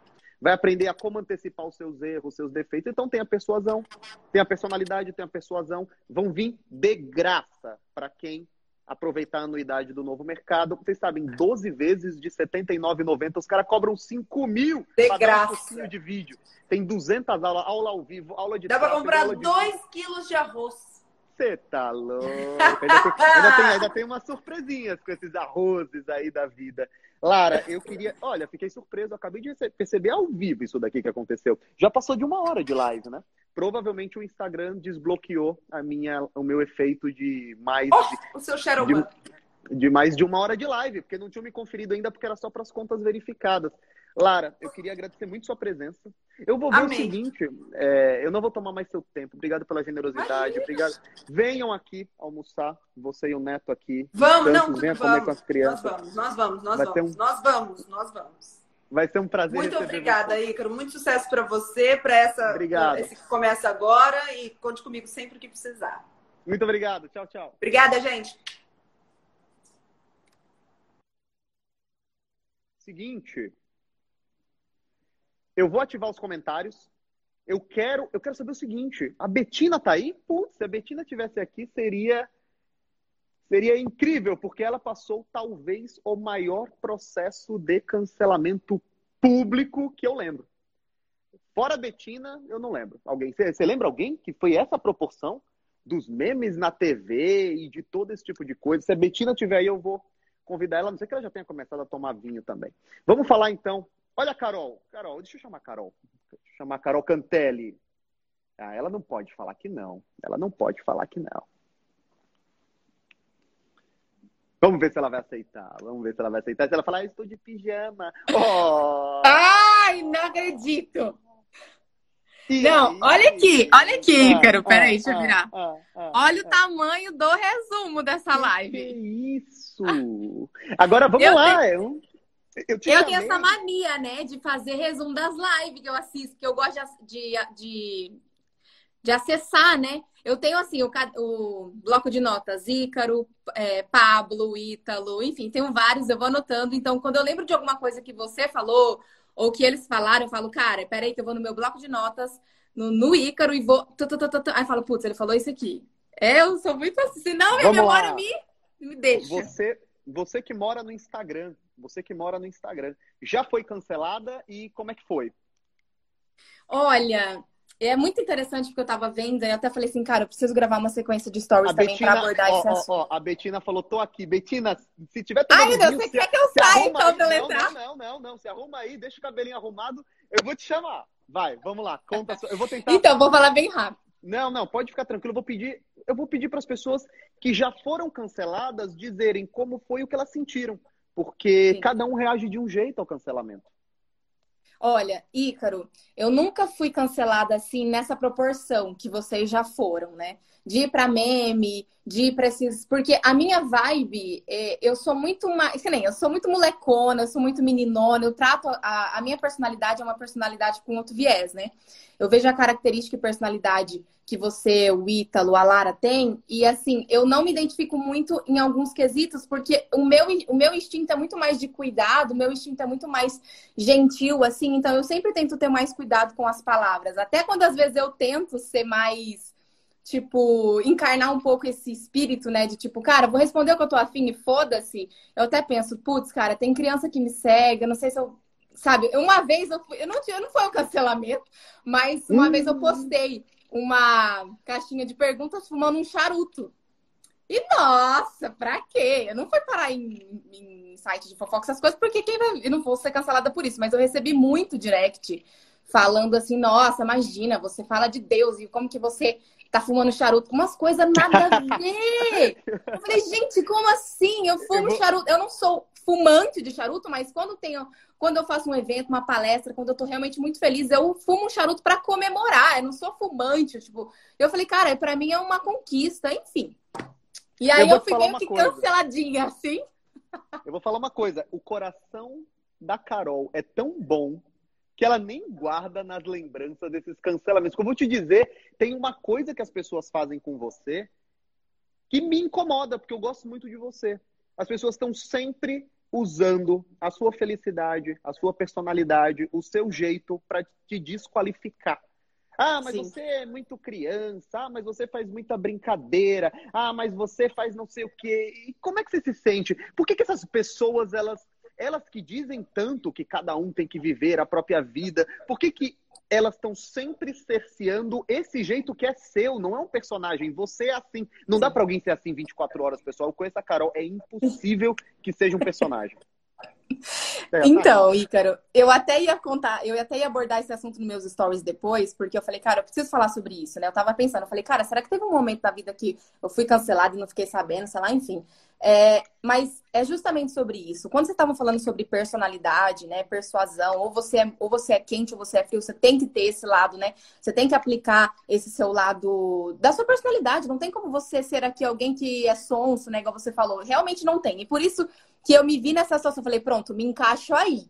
Eu não sou polêmica, eu não sou assim, eu não, não, não é que eu não faço questão. Eu acredito que vocês também não façam questão de levantar polêmica, mas eu me poupo, sabe? Tipo assim, eu não faço questão de falar, putz, se eu responder essa menina aqui desse jeito, eu sei que vai dar um. Eu evito, sabe? Eu não sou essa pessoa que curte é, dar brecha para essas coisas. Eu, eu me resguardo disso. Então, Eduardo, Porque eu sou assim. O Eduardo falou, conheci a Carol pessoalmente, é impossível que seja um personagem. É impossível! Eu tava, a gente tava, a gente tava em Miami, num hotel, esses hotéis meio. Esses hotéis, esses hotéis meio. Não, não vou falar, não, não vou falar das partes, essas não podem ser faladas. Eu vou falar só de uma parte engraçada. É, a gente tava no hotel em Miami, daqueles hotéis de rico, onde só tem Ferrari parada, uma coisa de maluco, né? E eu não sabia que eles botam todas as coisas, as bebidas, as garrafas em cima de um, em cima de um equipamento. E quando você tira a garrafa, eles já te cobram. Aí eu descobri. Alguém me disse, oi, cara, não mexe nessas garrafas aqui, não, senão eles cobram. Quando eu fui lá no quarto da Carol, a primeira tá, coisa. Tu tinha mexido um monte de coisa. Nossa, e depois foi cobrar, ela, né? Se ela não ficou brava nem com isso, não dá para desligar. Agora, Carol, como é essa questão de não desligar nunca? Porque você deve ser a pessoa que mais usa o Instagram que eu já vi na minha vida. Na hora e... que você falou da. Não, 8 horas é Carol Cantelli. Eu achei de ir aqui. Não, eu falei, nossa. Se eu falar que são doce, pô, vai me cancelar, será? Não. Você. Como é que você lida com essa sensação de que todo mundo é seu parente, todo mundo tá dentro da sua casa, todo mundo sabe o que você faz, o que você pensa, o que você come, onde você tá, onde você tá jantando, onde você tá almoçando, em que cidade você tá? Como é que as pessoas que estão começando agora. É se preparam para essa ser público. É, hoje, por exemplo, é, domingo, a gente saiu para comprar uma comida, eu entrei no restaurante, o cara, Ícaro de Carvalho! Eu falo, puta, cara, eu tenho uma frase que eu falo sempre, eu falo, falei inclusive para o Simonsen, que é nosso diretor aqui, eu falo, me preparei para ser rico, mas não para ser famoso. Eu não, não uhum. queria isso, eu não queria esse negócio. Como é que se, qual é o preço que você paga por isso, Carol? Olha, só para finalizar o raciocínio da questão de, de ter a minha personalidade, né? E qual é a minha personalidade dentro disso tudo, né? Eu falei, eu, eu parei para pensar, durante a live eu falei, cara, qual é a minha personalidade então? Se o Ícaro tem essa, a Lara tem essa, o Ítalo tem essa, enfim, falei, qual é a minha? Porque eu não sou uma pessoa morna, né? Eu falei, cara, qual é, qual é a qual é esse, esse, esse lado que eu não, não sou uma pessoa morna, porque eu tenho muito engajamento, tenho muita interação, eu tenho a minha comunidade, enfim, tem toda a geração Carol Cantelli, enfim. E eu falei, cara, qual será que é o ponto central que eu faço com que, que nem você falou, quando a pessoa é nichada, quando a pessoa ela tem personalidade, ela, as pessoas defendem ela. Então, até quando às vezes eu tô fazendo uma live, quando a gente abre live com os comentários abertos, a gente tá aqui disposto, exposto a qualquer coisa que as pessoas comentem aqui. Pode estar tá me xingando, pode estar tá falando mal de mim, que a gente tá aqui, né? Então, assim, é, eu tenho alguns haters de estimação, mas eu parei para pensar, eu falei, cara, como será que. Eu... E as pessoas começaram a me defender quando alguém começou a falar umas coisas. Eu falei, cara, não precisa me defender, galera. É isso aí, segue o baile, continua no conteúdo e tal. E eu parei para pensar que foi justamente isso, essa minha alegria, esse meu lado molecona, esse meu lado menina, isso é meu, isso é natural meu. Eu já fiz até um, um, um perfil, hackeei a minha personalidade, né, e os meus caráteres. Eu sou 40% da Carol Cantelli é comprovado que eu sou menina, que eu tenho esse lado é, infantil mesmo, mas é, ao mesmo tempo eu sou muito comprometida, eu sou, enfim, empresária nata, empreendedora nata, construí um império aqui nas redes sociais, só que ao mesmo tempo com esse meu lado. Então é o mesmo, o mesmo motivo pela, pelas pessoas me amarem, é o mesmo que elas me odeiam que elas não gostam de mim. Então você sabe que eu sou assim, meus amigos sabem que eu sou assim, quem convive comigo sabe que eu sou assim 24 horas por dia, a não ser que em algum período específico aconteceu alguma coisa que me deixou para baixo, mas passa rápido. Quando meu evento foi cancelado esse ano, você lembra? Foi um momento assim que eu falei, cara, eu nunca entrei no Instagram chateada, chorando mal, mas eu vou ter que fazer, eu tenho que fazer esse vídeo. Eu tava realmente arrasada. Ia todo mundo mandando se, nossa senhora, Carol, não fica assim tal. Eu falei, cara, eu tenho sim as pessoas que me amam, que me defendem, que estão comigo, que não abrem. Mas é porque elas gostam do meu jeito e estão na mesma frequência que eu. Elas se identificam com isso ou elas gostariam de ser assim. Eu lembro que a gente fez uma live e você falou, cara, eu queria ser igual você, Carol. Você acorda dançando, você cantando, pulando. Cara, e eu, às vezes eu, eu não tenho esses momentos. E eu, cara, poxa, eu acho legal isso. Isso é realmente uma coisa minha. E eu sempre fui assim na minha vida, na faculdade, às vezes eu já chegava, né, tipo assim, causando, e isso é meu. E eu falei, cara, igualzinho vocês falaram, você tem que expor aqui suas fragilidades, a sua personalidade, porque uma hora ou outra, se, né, se a gente é cancelado por uma coisa ou outra, as pessoas já sabem. Eu sou assim mesmo. Você ai. chegou a pensar em mudar o seu jeito ou não? Nunca. No começo, eu não era eu mesma. No começo, eu tentava falar. Eu tenho um sotaque de falar porta. Eu, eu sou do interior, lá do Mato Grosso do Sul, Dourados. Então, eu falava assim, gente, olha essa porta. É, eu tentava não ser eu mesma. E eu uhum. tentava uhum. passar uma credibilidade que as pessoas, né, por um padrão, falar, cara, a arquiteta tem que ser, né, tem que passar credibilidade, tem que ser séria e tal. E aí, eu falei, cara, mas não vai rolar esse negócio. Numa hora, numa hora ou outra eu já tava falando que lindo, que lindo, que lindo. Tava falando, cheira um aninho pra cá, cheira um aninho pra lá. Aí não deu, entendeu? Mesmo que eu quisesse, não ia estar tá rolando, né? Carol. Cara, agora que eu tô vendo, eu tô horrorosa aí. Como que você faz isso comigo isso? toda vez? Que isso? Você tá cara de rica. É... Tá vendo, gente? É você, você começou isso daqui como a, uma profissional que trabalha com arquitetura, né? Com esse tipo de, com esse tipo de coisa. E aí, pouco a pouco, você começou a virar a influenciadora, a profissional que trabalha com influência. É, você sentiu que os profissionais da área tentaram te reduzir quando você com fazia certeza. essa transição?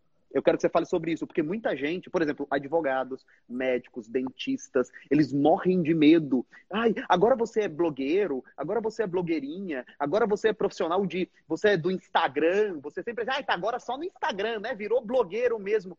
É, é e as pessoas têm medo. E elas não tentam se comunicar aqui, perdem rios de dinheiro. Perdem Exato. rios de dinheiro, porque quem se comunica aqui não deixa de ter agenda lotada, porque tem medo de ser chamada de blogueirinha. Médicas, Sim. médicas conceituadas, com conhecimento, com um monte de diplomas. Ah, eu fiz dois stories, mas as pessoas começaram a comentar, eu fiquei com medo, parei. Então, assim, como é que foi para você lidar com esse tipo de posição meio preconceituosa? Assim? Olha, muito, muito pertinente você abordar esse assunto. Inclusive, quero mandar um beijo até para a Cissa, que está aqui, que ela é designer de interiores também, que entende, né, exatamente a nossa área específica, que é a área de arquitetura e design, que é uma área que hoje a gente já conseguiu mudar muita coisa. A gente já fez muita coisa pelo nosso nicho, a gente fez muita coisa pela nossa área.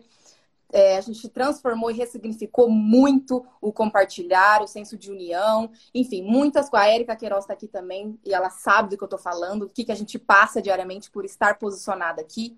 E, gente, é, eu vou te falar uma coisa, Ícaro, que eu nem sei se eu já falei aqui nas minhas na, nas lives, enfim, eu não sei se eu lembro se eu já falei.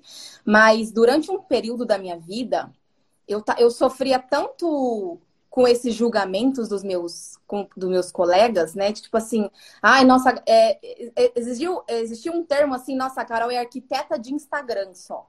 Ai, porque teve um momento da minha vida que eu realmente eu, eu reduzi quase para zero o número de projetos que eu estava fazendo, porque eu estava colocando tanta energia no meu posicionamento, na minha marca aqui no Instagram, que eu queria que isso, porque isso aqui é o meio, né, Ícaro? Isso aqui é o meio. Então, assim, eu, eu construí tudo que eu construí aqui, todo esse relacionamento, é porque, igual a Lara falou, eu sou apaixonada por isso aqui. Quando eu tô descansando, eu tô no Instagram. Quando eu quero relaxar, eu tô no Instagram. Eu, eu o dia inteiro, eu adoro isso aqui, eu adoro. E eu acabei descobrindo que eu gosto tanto quanto ou até mais do que a minha área específica, que é a arquitetura.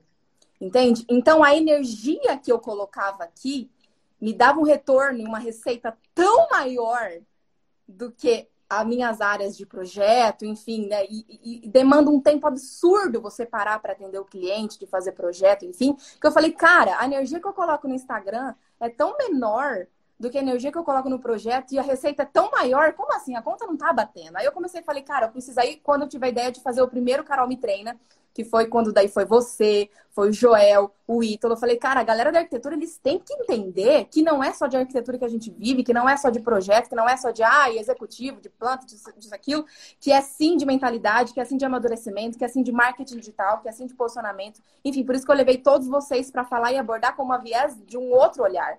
Porque muitas pessoas sofrem com isso, Ítalo, de, às vezes, não...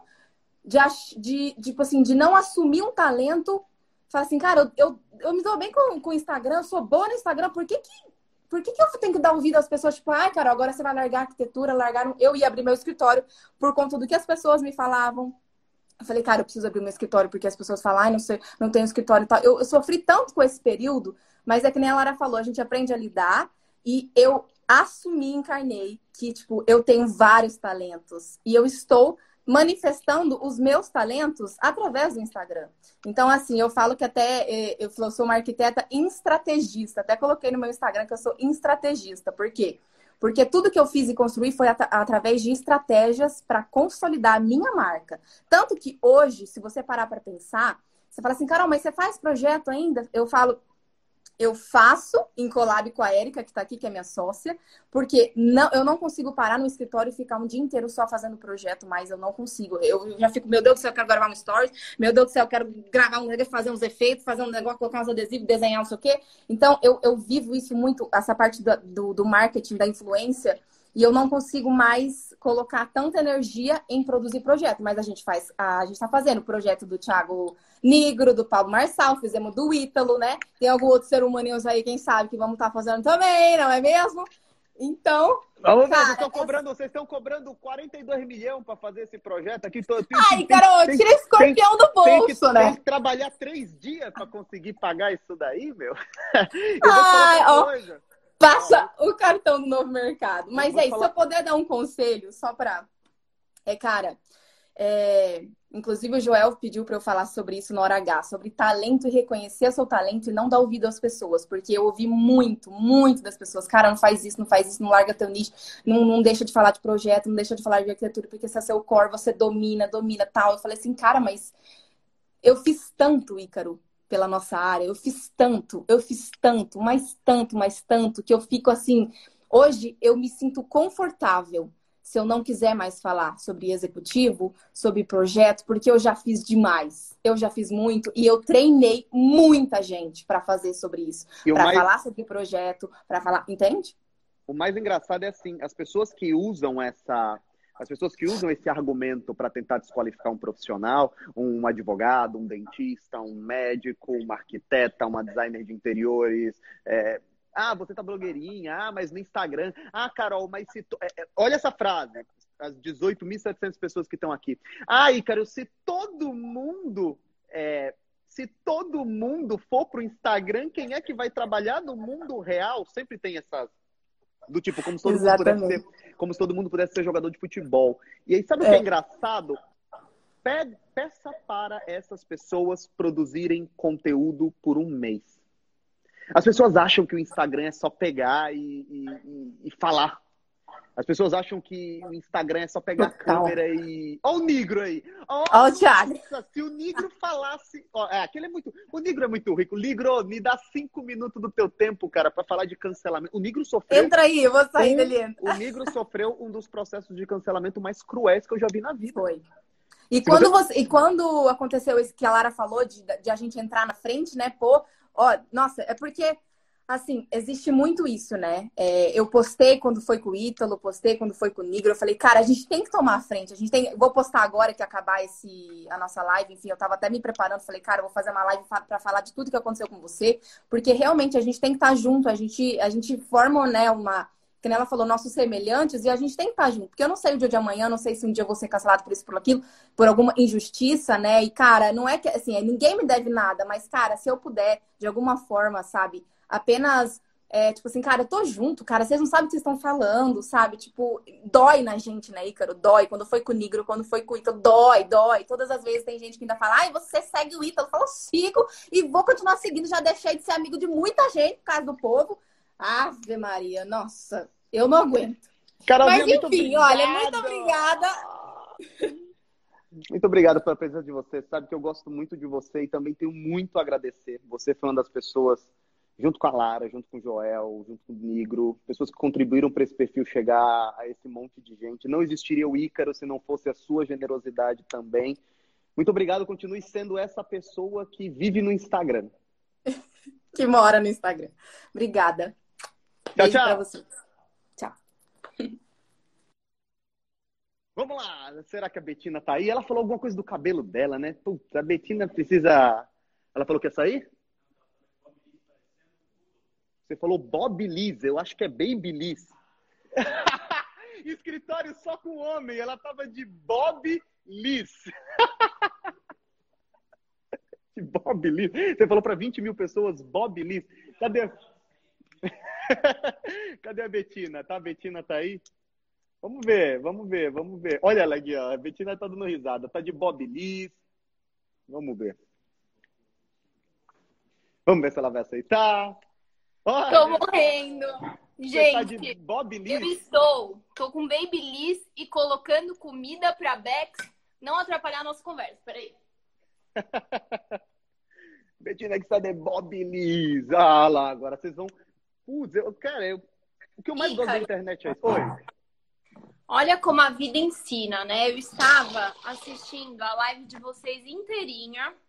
E aí vocês começaram e aí a Lara falou, ai, porque duvido que as pessoas não se importam com os comentários. Eu conheço só, falou que você conhece alguém que realmente não se importa, ela duvidou. E eu assim, né? Eu não me importo. Aí continuei assistindo a live e choveu de gente mandando no WhatsApp. O Ricardo tá te chamando, não sei o quê. O que, que eu estava fazendo? Brigando com o povo nos meus comentários, me incomodando. Eu fiz um post de imóvel físico contra é, fundos imobiliários e estava discutindo com corretores de imóveis. Olha só que inteligente da minha parte. Aí você joga, então, aí você joga fora. Aí você joga fora a diversificação, você joga fora a liquidez, você joga fora o acesso, você joga fora o menor ticket de entrada, porque os caras querem vender imóvel mesmo. Obrigada, obrigada. Betina, é, primeiro que é um prazer falar com você pela primeira vez, assim, em vídeo, né? Cara, só... a gente tem que fazer uma live, né? Porque, assim, eu queria falar sobre 10 mil coisas. Eu fui ouvindo vocês fazendo Babyliss de amanhã, né? E eu, é isso mesmo, é isso mesmo. Não, e tem isso aqui. Eu fui comentando junto. Tem muita coisa legal que vocês falaram. Parabéns por isso. Você vai gravar vídeo de vendas amanhã? Propaganda? Ah, todo dia, né? Todo, todo dia. Hoje. Quando já você foram vários Empíricos, anúncios. Quando, uh, quando, eu entrei, quando eu entrei na Empíricos, eu entrei duas vezes. Uma falar com o Felipe e uma falar com o Beto. E tem um, um, quadro numa das salas, o disparo é o momento mais importante do dia. Eu falei, essa empresa faz CTA todo dia. Ali eu entendi qual era o DNA da Empíricos. Hoje, eu não sei se você sabe, né? Mas o pessoal tentou me cancelar, fazer um mini cancelamentozinho aí. Então, eu entrei nessa live, eu não sabia disso. Uhum, foi, depois eu vou que te aconteceu. Depois, depois eu te conta. falo os nomes assim das pessoas. Eu não quero falar nome porque a gente já fez. Ah, não, eu já entendi, eu já colocar entendi. todo mundo. Eu já entendi. Pixel. A mesma pessoa me cancelou também, viu? Não é dá. mesmo? Não uhum. dá, né? É difícil. Não dá. É... E aí, no meio desse assunto, me veio a ideia. Eu tava aqui falando. Só pra concluir, essa mesma pessoa fez um vídeo me cancelando, falando que no mercado, para alguém ganhar, outra pessoa tem que estar perdendo. Então, uma eu pessoa que já faz esse comentário, né? Eu vi já... isso, eu vi isso. Não, não, não estuda o mínimo. Esse é o problema. É. Não estuda o mínimo. As pessoas acabam. O, o, o, o meu amigo Simon, ele fala que a gente lê os livros que querem validar a nossa tese. Então a gente tem uma posição, lê só livros sobre aquilo, ignora todo o resto e acha que só porque nós conhecemos sobre um assunto a gente entende sobre os outros. Tava falando com a Lara, tava feliz da vida, depois entrou a Carol, e aí no meio dessa conversa me veio a ideia. Eu falei, deixa eu conversar com as pessoas que passaram por isso. E a Betina, quando eu falo a Betina, não é você e sim a Betina que todos nós vimos nos anúncios, você que foi a talvez o caso que eu, como comunicador, o mais caso de cancelamento né? mais rápido, mais violento, mais midiático, foi para TV em 48 horas. Como é que aconteceu isso? Você consegue explicar como é que aconteceu isso? Como foi é planejado? Aconteceu? Foi planejado? Não, eu já tinha gravado 10 mil anúncios antes daquele. Aquele foi só mais um. É... Putz, contar assim mais ou menos o que, como foi o meu processo interno? Como é que você se sentiu? Como é que você pensou em desistir, em parar de aparecer na frente da câmera? Seus familiares ficaram assustados? Como é que foi esse processo? Os dois primeiros dias, tipo, o anúncio foi ao ar numa terça-feira. Aí tem aquele tempo para o anúncio engatar, né? E de fato ele começar a rodar também com engajamento, não só com o dinheiro que a gente coloca. As pessoas acham que a gente colocou uma baita grana naquele anúncio, mas não, foram as próprias pessoas que fizeram ele rodar pra caramba. Então, dois dias ali, quinta-feira, na quinta-feira à noite começou e foi bem aquilo que vocês comentaram. Um Instagram a dinâmica comentando mesmo. e difamando. E aí na sexta-feira eu acordei com a minha, a minha história em, em todas as capas de jornais e revistas. E essa sexta-feira foi um dia assim meio tipo de choque. Eu não eu não sei te dizer o que eu senti assim. Foi bem, eu fiquei bem assim, sentimento neutro. Eu não sei falar é um choque senti. inercial, né? Você só vê acontecendo, é. você vai vendo acontecendo, você vai vendo. É, você não consegue ter muita dimensão. Hoje em dia, você consegue fazer um zoom out e entender muito melhor a situação, olhar os períodos, o que, que eu aprendi em cada período, mas no momento é uma coisa louca. Inclusive, na sexta-feira, meus pais nem sabiam. Eu moro aqui em São Paulo, meus pais uhum. moram lá no sul, a gente é aquela coisa. Você fala um bom dia, boa noite é, todo dia, mas você não conversa. Enfim, no sábado eu acordei com um tio meu, num grupo de família, me xingando. Aí, Olha o cancelamento familiar que nós falamos. Aí que o negócio pegou pra mim. Sábado e domingo foram os piores dias. É, foi, foram os dias assim que minha família começou a ser exposta, porque aí sai a notícia na sexta-feira. No sábado e no domingo as pessoas, os canais começam a vasculhar a vida para noticiar algo a mais, né? A notícia já foi, aí começa a entrar, enraizar o que, que eles encontram para fazer a chamada diferente, né? A novidade a respeito da menina que aconteceu isso ontem. E aí, em, em relação a esse tio, assim, dane-se, mas começou a me, me, incomodar quando, de fato, começaram a vasculhar a história da, do meu núcleo familiar, né? Do meu pai e da minha mãe. E, e você, isso... você viveu mais do que um cancelamento. Quando você chegou nessa última fase, que é a fase do assassinato de reputação, as pessoas começam a vasculhar, vasculhar se teu pai tem, deve imposto de renda. Os caras querem destruir você. E, Ícaro, e é muito engraçado, porque assim, aí eu comecei a ficar preocupada com essa coisa dos meus pais. Meu pai me ligou e é uma, é uma, foi uma conversa assim que eu nunca vou esquecer na vida. A primeira frase que meu pai falou é, foi assim: você pode cometer qualquer erro, mas você nunca pode trair sua alma. Cara, ele falou isso pra mim. Pronto, acabou. Foi depois de 72 horas foi o momento que eu consegui dormir. Porque, assim, estava sendo completamente tirada de contexto, mentiras estavam sendo criadas, do tipo assim, cara, o meu pai foi pintado como o bilionário shake lá da. da, da enfim. E, e quem aí... vê os stories com a sua família vê uma dinâmica completamente diferente. Uma dinâmica de família junta, unida, simples, que faz brincadeira, completamente. Eu, quando vi o seu pai era tipo, ela é filha de um grande industrial. Eu falo, ah, ela uhum. tem cara mesmo de ser filha de um grande industrial. Você vê como a gente vai deformando a visão mesmo. Então, e sabe o que é engraçado?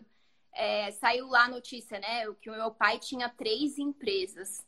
Gente, a empresa de Timbó, que todo mundo fala, da minha família, meu pai não tem nem 10%. A empresa tá sem dar lucro há não sei quantos anos, sabe? Tipo assim, Mentira. Então você chegou. A você outra chegou família a... é a holding familiar, em que a gente fez o, lá as coisas para fazer a sucessão, mas assim, não é uma empresa que tem alguma atividade que dá dinheiro. E a outra é a consultoria que meu pai presta, que é a atividade principal dele. Então, assim, como as coisas são loucas. E aí, vamos mais fundo, porque a gente está falando aqui de uma coisa que é verídica. Meu pai tinha três CNPJs, e aí criaram ali o contexto. Vamos para uma coisa pior que aconteceu comigo, que foi grandes veículos colocarem entre aspas coisas que eu nunca falei na minha vida. Vocês têm noção do que é entrar numa sala para receber um jornalista, bater um puta, puta papo? Eu saí das primeiras entrevistas, cara, arrasei. Gente, Defendi meu ponto, vão me conhecer, vão entender minha visão, meu ponto minha de vista. Minha missão de vida mudou tudo a partir de agora. Aí, meu, a manchete é tipo, entre aspas, coisas que eu Nunca falei na minha vida. Você tem noção? Isso é muito grave. Então, assim, voltando, né, à história. Sábado e domingo foram dias muito chocantes. Aí eu tive essa conversa com meu pai. E aí, o que, que eu pensei, né? Cara, aconteça o que acontecer. Isso aqui já foi longe demais. Eu não sei onde mais pode chegar. Mas eu só tenho uma coisa para fazer é, me provar no tempo, né? A verdade é filha do tempo. Então, daqui para frente eu vou ter que mostrar não só que essa historinha que eu contei do meu patrimônio é verdade, mas qual a missão que eu tenho, qual que é o meu trabalho, o que que eu tô, por que que eu gravei esse vídeo, qual que é a minha intenção com você. E aí foi o que eu já faz um ano e meio que isso aconteceu, né? Foi em março do ano passado, a Bex está subindo na mesa para pegar a carne. E aí isso foi em março do ano passado e aí assim, isso Inclusive, segundo semestre. Vazou um pouco aí. O segundo semestre do ano passado, assim, eu fiquei doente mais de três vezes por mês porque eu tava trabalhando que nem uma louca. E foi quando eu criei a sua Jornada Milionária, que é meu curso para iniciantes, que hoje já tem mais de 20 mil, é, 20 mil alunos. Então, assim, agora eu tô começando a colher os frutos daquilo que eu me propus quando tudo aconteceu que é me provar e entregar algo de fato bom para aquelas pessoas que naquele momento me deram um voto de confiança e acreditarem em mim. E assim, também tem muita gente que chega hoje e fala, é, não acreditei, cheguei aqui e agora vejo que realmente eu estava errado de discordar, enfim.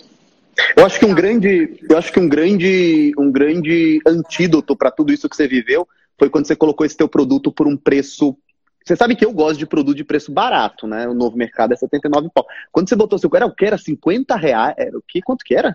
É 5 por mês, por 12 meses, porque ele tem um acompanhamento de uma série de empíricos por 12 meses, ou 57 reais a vista, né? E aí, agora, qual é o motivo, entendeu? Então, assim, eu acho que esse foi um grande antídoto. Eu tenho quatro perguntas que você pode responder rapidamente. Parece muita coisa, mas não é. Primeiro, você chegou a pensar em desistir ou não aparecer? Segundo, você falou que chegou a Calma, ficar em. Senão eu vou esquecer. Tá. Chegou a pensar em desistir? Eu acho que não. Não. Segunda, não. segunda Sabe pergunta. Por quê, tá. também? Posso falar um negócio?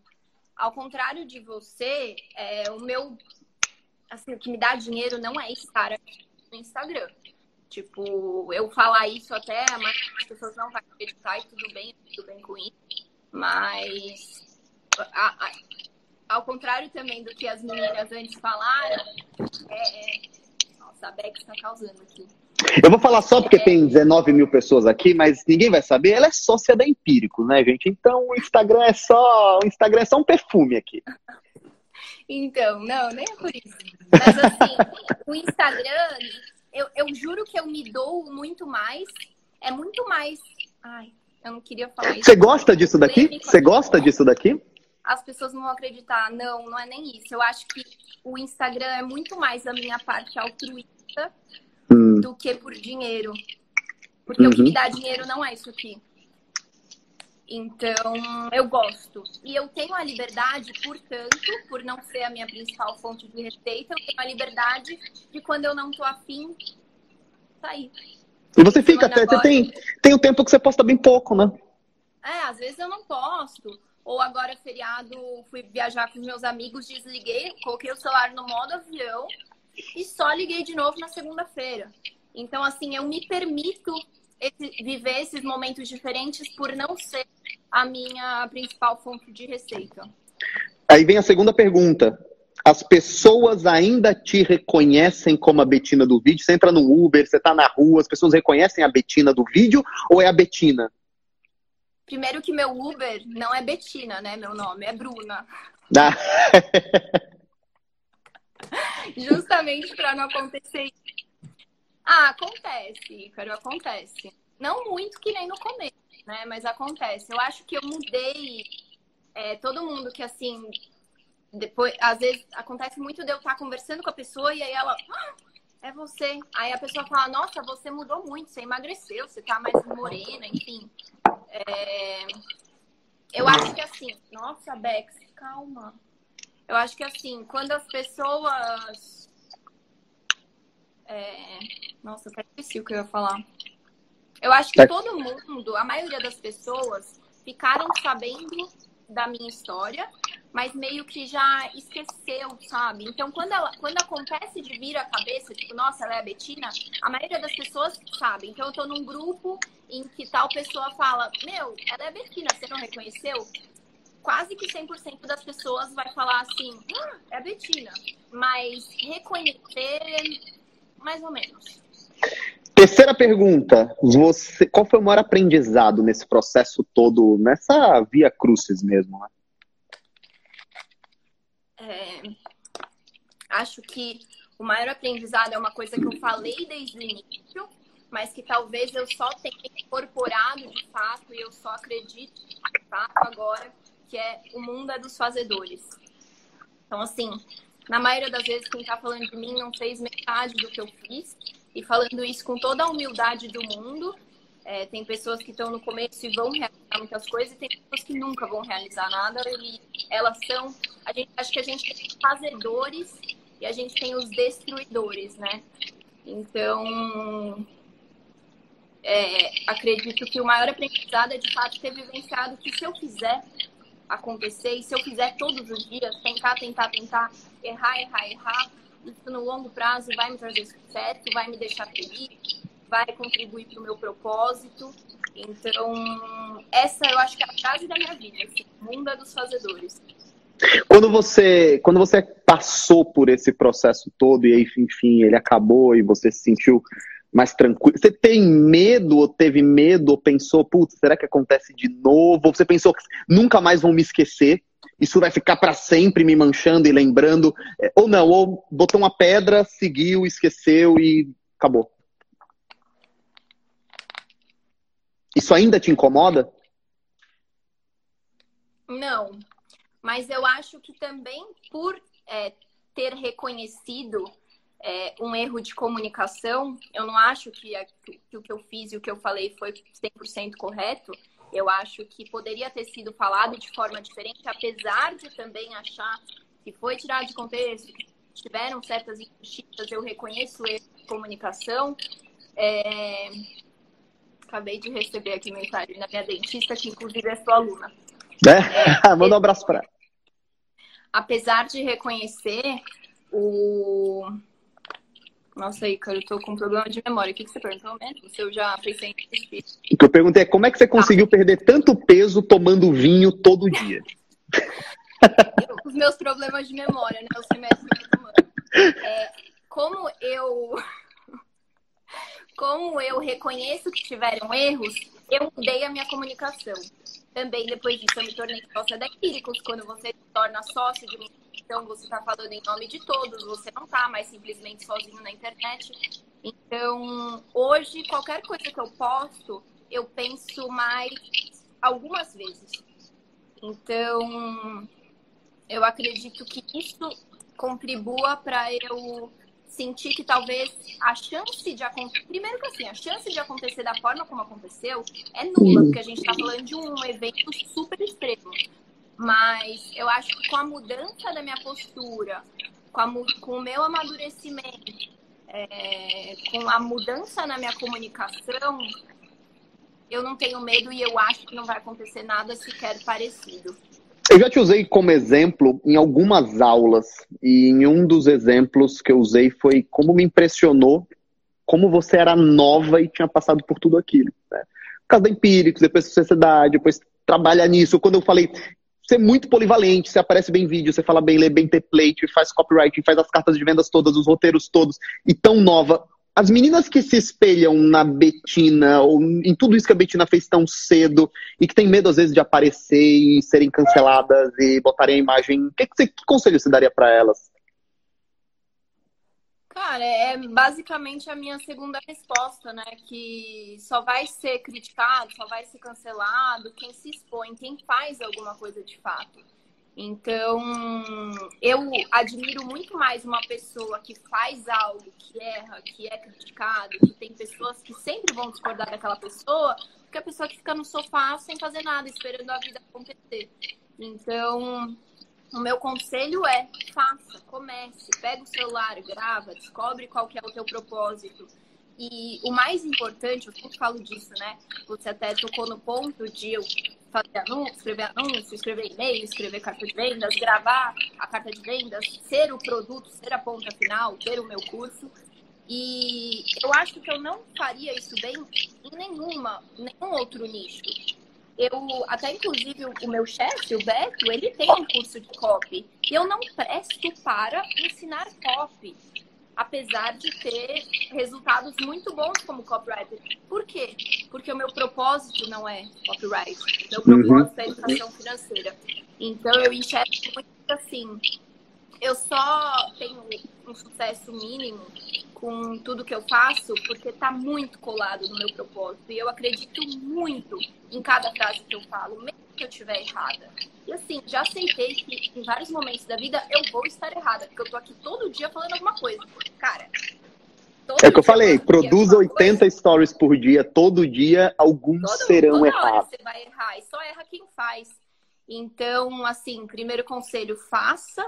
E segundo conselho, faça com propósito. Que assim, eu acho que esse é o grande motivo de tudo que deu certo na minha vida. Quando e você depois, diz... quando... E depois, quando acontecer, vai ter gente que vai falar que foi sorte. E, cara, tudo bem.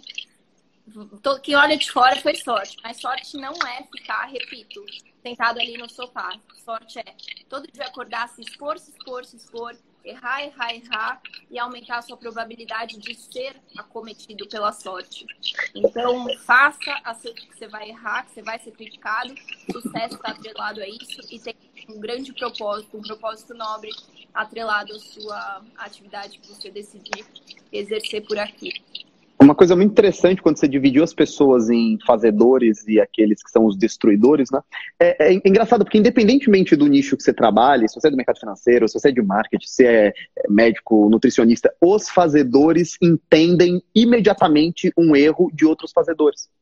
Quando eu vejo alguém que soltou um tweet ou um, um story meio nada a ver, Primeira coisa que eu penso é, puta, esse cara deve estar tá cansado. Nossa, esse cara já fez 50 desses. Caramba, esse cara tá quatro dias em lançamento. Meu Deus, esse cara tá no último dia de um carrinho. Caramba, esse cara teve um problema. Os fazedores tendem, quando houve aquela polêmica do, do primo rico, quando tem aquelas polêmicas da Lara, é, a primeira coisa que você pensa é, nossa, mas a mídia, ela também, eles estão atrás do bait, né? E é engraçado, o destruidor, ele nunca vai te dar um milímetro, um segundo, um milésimo de ouvidos ele, ele te condena imediatamente. É uma característica do cara que não faz nada é condenar todo mundo. Eu não preciso saber que o tio que falou mal de você não é um cara com sucesso como você tem, porque é característica do cara que não construiu sentenciar todo mundo. E eu acho uhum. que isso é bem interessante. Isso tem até a ver com o nível de felicidade, satisfação que um fazedor tem na vida, né? Assim, eu não acho que você nasce sendo um fazedor ou um destruidor. Eu acho que talvez na vida eu, eu quando era adolescente, talvez eu tenha sido uma destruidora, simplesmente porque eu não tinha propósito, eu não fazia nada da minha vida, eu não tinha conquistado nada e aí eu tinha tempo de sobra. Hoje em dia, cara, assim, eu não consigo lembrar a última vez que eu fui em algum perfil comentar, ah. mesmo que de forma respeitosa, discordando da pessoa. Assim. Você já fez um story sobre isso e eu vi. Eu não lembro a última vez que eu fui falar mal de alguém. Eu acho uma coisa tão bizarra. Você Cara, ir lá no perfil de alguém. Para usufruir, para que, eu vou pegar meu fazer isso, eu não ganho nada com isso, eu não tenho vontade. Eu acho que esse é, isso é o mais interessante. Eu não tenho vontade de criticar, eu não tenho vontade de diminuir. Não, eu tenho vontade de aplaudir. Eu acho que eu só cheguei nesse ponto porque eu estou feliz comigo mesma. Então, juro pra você, é, eu acabei de falar que eu tava discutindo com as pessoas lá no meu Mas juro pra você, assim, na maioria das vezes, quando chega um comentário para mim, eu sinto dó da pessoa. Ontem eu fiz uma live beneficente que quem doasse a partir de 30 reais para uma instituição de educação é, que está financiando a internet agora para as pessoas que estão sem estudar na pandemia, iam ganhar de presente, de presente jornada. Quem arrecadou 20 mil reais quase 12 mil, a Empíricos dobrou, enfim, um pouquinho mais de 20 mil reais. E hoje eu recebi uma mensagem de uma mulher. Mulher? Eu tenho certeza absoluta que as pessoas que mais te atacam são mulheres. Absoluta. Uhum. É, de uma mulher falando assim: Nossa, você já tem mais de 20 mil alunos na sua jornada milionária. Agora deu, né? De... E por quê? Porque eu fiz um post falando que a gente arrecadou 20 mil reais e que temos é, 20 mil alunos na sua jornada milionária. Ou seja, ela viu o post da live beneficente. E aí ela comentou: você já tem 20 mil alunos na sua jornada milionária e continua com esse excesso de anúncios no YouTube? Quanta ganância! Em quantos níveis isso está errado?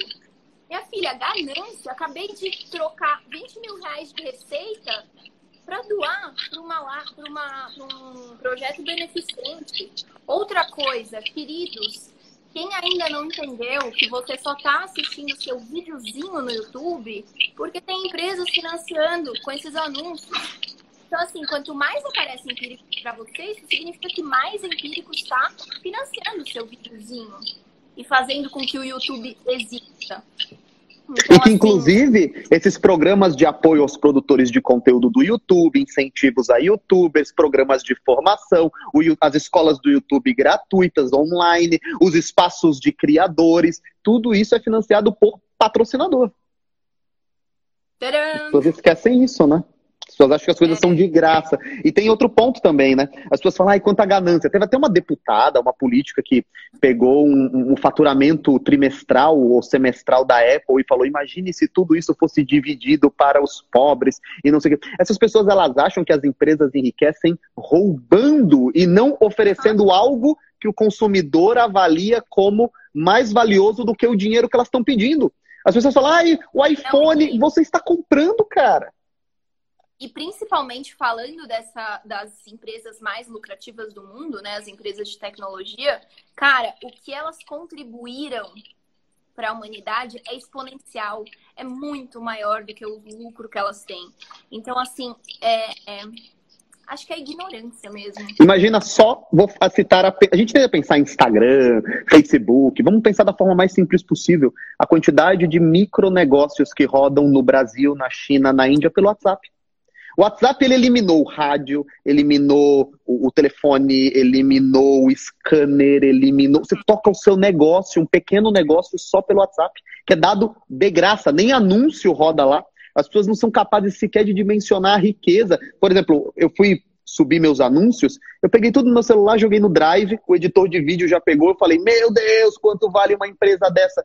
Olha a quantidade de problemas resolvidos sem nada ser cobrado. As pessoas, elas têm essa dificuldade mesmo. Aí caridade, ganância, ela, ela espera, ela espera que você estacione, mas ela não espera que a humanidade estacione. Ela quer o celular atualizado, ela quer o telefone, a, a televisão nova, ela quer a internet mais rápida. Onde é que essas coisas existiriam sem a ganância dela? Não, e outra, né? É, exatamente. As pessoas também não têm o comparativo do quanto é, o mundo está mais rico hoje em dia. As pessoas ficam focando na desigualdade, mas elas não têm noção de que um, uma pessoa considerada rica 100 anos atrás tinha problemas que hoje um pobre não tem. Não tinha certa paracetamol. Está muito mais rico. Exatamente. Então, assim, é, é, acho que é ler e exercer e, e exercitar o passo para o próximo. Betina, muito obrigado. Eu sei que Adorei. você está olhando a Bex, eu sei que você está com Bob Liz no cabelo, eu sei que você tem vídeo amanhã. Foi um prazer falar com você pela primeira vez em vídeo, com tanta gente, acho que o pessoal gostou, foi um dos casos mais emblemáticos. Eu não sabia a história, mas profundamente, perceber que até chegou a questões familiares. Eu acho que o cancelamento familiar, ele ainda é pouco abordado, porque é um meio que um tabu, mas a maioria dos influenciadores foram cancelados familiarmente. Talvez um dia o ambiente esteja maduro para falar sobre isso. Foi um prazer receber você. Muito obrigado. aqui, só para um complemento, eu falo pouco, né? O meu núcleo familiar, meu pai, minha mãe, meu irmão, assim, não tenho nem como explicar o quanto foi importante, o que eles sempre me apoiaram. E, inclusive, uma pessoa muito especial que também está assistindo sua live também veio me avisar é, que você tinha me chamado, que não é família de sangue, mas é família agregada. Foi uma das pessoas que mais me apoiou.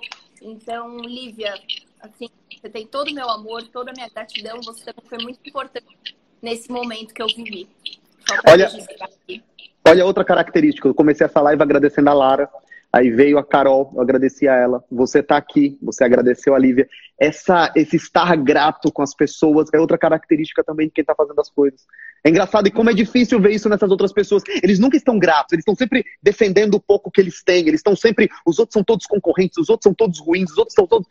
É uma característica dessa turma. Mas é isso aí, eles vão continuar cancelando e a gente vai continuar crescendo. Betina, obrigado. Obrigada pela presença Obrigada de vocês. Obrigada a você. Quiser bater um papo por mais tempo, estou disponível. Vai ser um prazer. Bom descanso. Adorei. Beijo. Tchau. Vamos voltar aos comentários aqui. Pessoal, não tira os comentários, tira sim, senão vocês não prestam atenção no conteúdo e vocês ficam fazendo só fofoca. É isso que vocês ficam fazendo. Vamos lá, deixa eu ver se tem mais alguém aqui sobre. Deixa eu falar sobre a promoção do cancelamento, né? O novo mercado, como eu falo para vocês, é a escola de negócios digitais mais completa do mercado. Não tem ninguém que te dá 200 aulas, aula ao vivo, que trabalha com todos os elementos do marketing digital, que fala de copywriting, marketing digital, vendas, tráfego. No tráfego a gente fala de Google, a gente fala de Facebook. É, eu queria que o Ryan tá. Alguém manda, alguém manda um aviãozinho pro Ryan aí para ver se ele aparece. Ele que já foi cancelado mais de 700 vezes na mesma semana. Não sei se eu vou ter bateria do celular também para isso. É... O Negro, o Negro não está aqui mais, né? Infelizmente. Se o Negro tivesse, seria, seria muito bom, mas acho que ele dorme muito cedo também. Eu acho que a questão do sono para ele, ele, ele acorda, ele acorda, ele acorda muito cedo. É, 3 horas da manhã, 4 horas da manhã, então já deve estar dormindo. É, pessoal, o cancelamento vai ser o seguinte: você vai ter um ano de um novo mercado, dentro desse um ano de novo mercado, você tem todas as aulas quarta-feira, você tem acesso ao nosso grupo de networking, você tem acesso às aulas gravadas, você tem acesso aos nossos novos formatos, tipo podcast, pit stop, que são as aulas de 15 minutos. A gente está pegando as aulas, ah, que as aulas do novo mercado são muito grandes. A gente está pegando as aulas, resumindo para versões de 15 minutos. Se você gosta das aulas grandes, você vê as aulas grandes. Se você acha se você gosta das aulas pequenininhas, você assiste as aulas pequenininhas. A gente está entrando com o módulo Escola de Tráfego. Ai, cara, eu queria que o Novo Mercado falasse de tráfego, fala pouco de tráfego. Agora nós falamos e nós vamos ter duas masterclasses. Nesse estilo que vocês estão vendo aqui. Vou fazer os slides, me preparar legal. Esses livros que eu citei no início da live, eu vou falar com mais calma, eu vou falar com mais detalhes, então eu vou trabalhar melhor esses conceitos. E nós vamos falar sobre construção de personalidade, construção de personalidade e construção da sua capacidade de persuasão. Como convencer as pessoas, engajar com elas, criar linha editorial, como falar bem também é importante, como se comunicar da maneira certa, como dosar os seus stories, isso é importante. É, dosando os seus stories. Agora que fechou, deixa eu subir aqui um pouquinho. Dosar os seus stories, eles são importantes para que você não tenha um story chato. Tem um momento, por exemplo, quando me compartilharam lá naquela página anti-coach, que resposta grossa que ele deu, é porque as pessoas não são alunas. É tudo dentinho de leite. Não assistiram a aula 141, não sabem fazer curadoria de linha editorial e não sabe que nós temos na nossa linha editorial aqui do Novo Mercado, nós temos respostas que educam, respostas que divertem, respostas que incomodam, respostas pessoais, e dentro dessas gavetinhas nós falamos sobre negócios, nós falamos sobre família, nós falamos sobre fé, nós falamos sobre dinheiro, nós falamos sobre investimentos, nós falamos sobre marketing digital. Então, existe uma pluralidade. Por que, que eles não por que, que eles não sabem disso? Porque não sabem, é, porque não sabem trabalhar nisso daqui não sabem trabalhar nisso daqui, dependem da raiva, dependem da dependem dessa sensação derrotista dos outros. Então, acabam encontrando em cada um um inimigo, acabam encontrando em cada um um agressor. Aquela pessoa que fica pensando stories e falando, ai, olha que resposta grossa. Não, não entra, não segue, segue a vida. É como a Betina falou, é incrível como as pessoas que estão produzindo, é incrível como as pessoas que estão crescendo, ganhando grana. Brasileiro tem que perder o medo de falar de grana. Brasileiro tem que perder o medo de falar que quer ganhar dinheiro, que quer construir negócio, que quer sim. Ah, e a sua ganância vai te embora com a tua ganância. Cala a boca, vira a boca para lá, vou sim, quero crescer mais, quero empregar mais gente. Porque aquilo é engraçado. Ninguém quer. Todo mundo, ah, eu não quero trabalhar tanto, mas todo mundo quer empresa que cresce, todo mundo quer os produtos mais novos, todo mundo quer uma internet mais rápida, todo mundo quer, todo mundo quer crescimento, mas ninguém quer arregaçar as mangas. Então, assim, não permitam que as pessoas encostadas, não permitam que as pessoas mais preguiçosas, não permitam que as pessoas que não querem pagar o preço desincentivem você a pagar esse preço. Desincentivem você a viver essa vida. Porque Dá o mesmo trabalho. Dá o mesmo trabalho. Um dos rapazes lá que. Um dos, um do, o primeiro cara que me compartilhou. É engraçado porque eles compartilham, daí você pega o holofote, vira na cara deles. Ai, há três dias esses seguidores estão me atacando. Há três dias esses seguidores estão me atacando. Eu postei uma foto. Enquanto eles me atacavam, eu postei uma foto da minha filha aqui no balanço. Cara, que bobagem, cara. Que bobagem. Olha, você tem um tremendo um tesouro na sua frente. Eu tenho três filhos. Eu tenho três filhos. Uma esposa que eu estou há 13 anos com ela. E muitas vezes vocês ignoram as pessoas que existem por detrás dessa câmera na hora do ataque. Então, assim, tentem também enxergar que existem pessoas atrás. Tentem dosar, tentem dosar as palavras. Tentem buscar algum tipo de caramba, será que vale a pena pensar um único story de alguém e jogar isso para conseguir três segundos de risada? Três segundos de comentários. Oh, fez a piada do arroz, esse canalha. Cara, você não conhece. E aí, quando o holofote é virado, ah, eu, eu estou sendo atacado. Tenho um filho, eu tenho três. E você não pensou um segundo antes de fazer a piada. Então, pensem nisso. Não permitam que as pessoas não permitam que as pessoas que já desistiram de, não permitam que as pessoas que já desistiram de, de o quê? De crescer mais, de ganhar mais grana, de aumentar a empresa.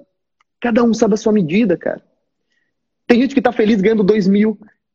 Tem gente que está feliz ganhando 5 mil. Tem gente que ganha 100 mil e acha que pode ganhar mais. Quem é você? Quem é você para dizer para alguém que ganha 100 mil e que quer ganhar mais que esse cara não merece isso, que esse cara não deve fazer isso, que esse cara é, é um ganancioso, que esse cara é um canalha. Empreendedor nem gente é. Como empreendedor nem gente é? Vocês falam que empreendedor nem gente é na rede social criada por empreendedores. Na internet, que só foi divulgada e distribuída e barateada por empreendedores. Vocês que xingam, que atacam, que vomitam desprezo contra os empreendedores, o que, que vocês teriam sem os empreendedores? Por que, que eu tenho aquela frase que diz que comerciante é herói? Comerciante é herói. Comerci... Eu não estou falando nem de empresário do mercado digital, porque isso daqui que eu estou fazendo, ó, isso daqui que eu estou fazendo é fácil. Instagram é mundinho de conto de fadas. Instagram é mundinho de faz de conta. Instagram é fácil. Ah, eu produzo 80 stories por dia. É fácil. Instagram é fácil. Quer saber o que é difícil? Olha o Flávio. Ah, se, se, o Flávio aceitar essa conversa, eu não vou aguentar. Se o Flávio aceitar essa conversa. Todo mundo falou: olha o Flávio Augusto, deixa eu ver se o Flávio vai aceitar. Não, eu não vou acreditar. Se o Flávio aceitar, essa live está feita. Olha ele. E aí, aí. cara? Fala, Flávio. Tudo Como bem, você, cara? meu amigo? Como é que você tá? Tranquilo, cara. Cara, eu tô te vendo uma coisa. Eu tava, eu entrei ali no Twitter, vi que você já tava lá trabalhando no Twitter, tava lá respondendo, fez o post do copo d'água, as pessoas falaram: olha esse cara, olha que engraçado, olha que engraçado. Os caras viram o post do copo d'água que você fez, olha como esses empresários são, eles estão dizendo que vai custar dinheiro dar um copo d'água para as pessoas. O cara não entende sequer. Entende. A, a, pátria, a pátria educadora ela, ela trouxe prejuízos grandes, porque você tem que escrever, depois você tem que explicar o que você escreveu. Não, depois você tem que desenhar a explicação e depois você tem que explicar o desenho. E aí um percentual entende, outro percentual não entende. E esse percentual que não entende é a maioria. Depois esse, essa, essa maioria que não entende vai debater com você como se fosse um especialista.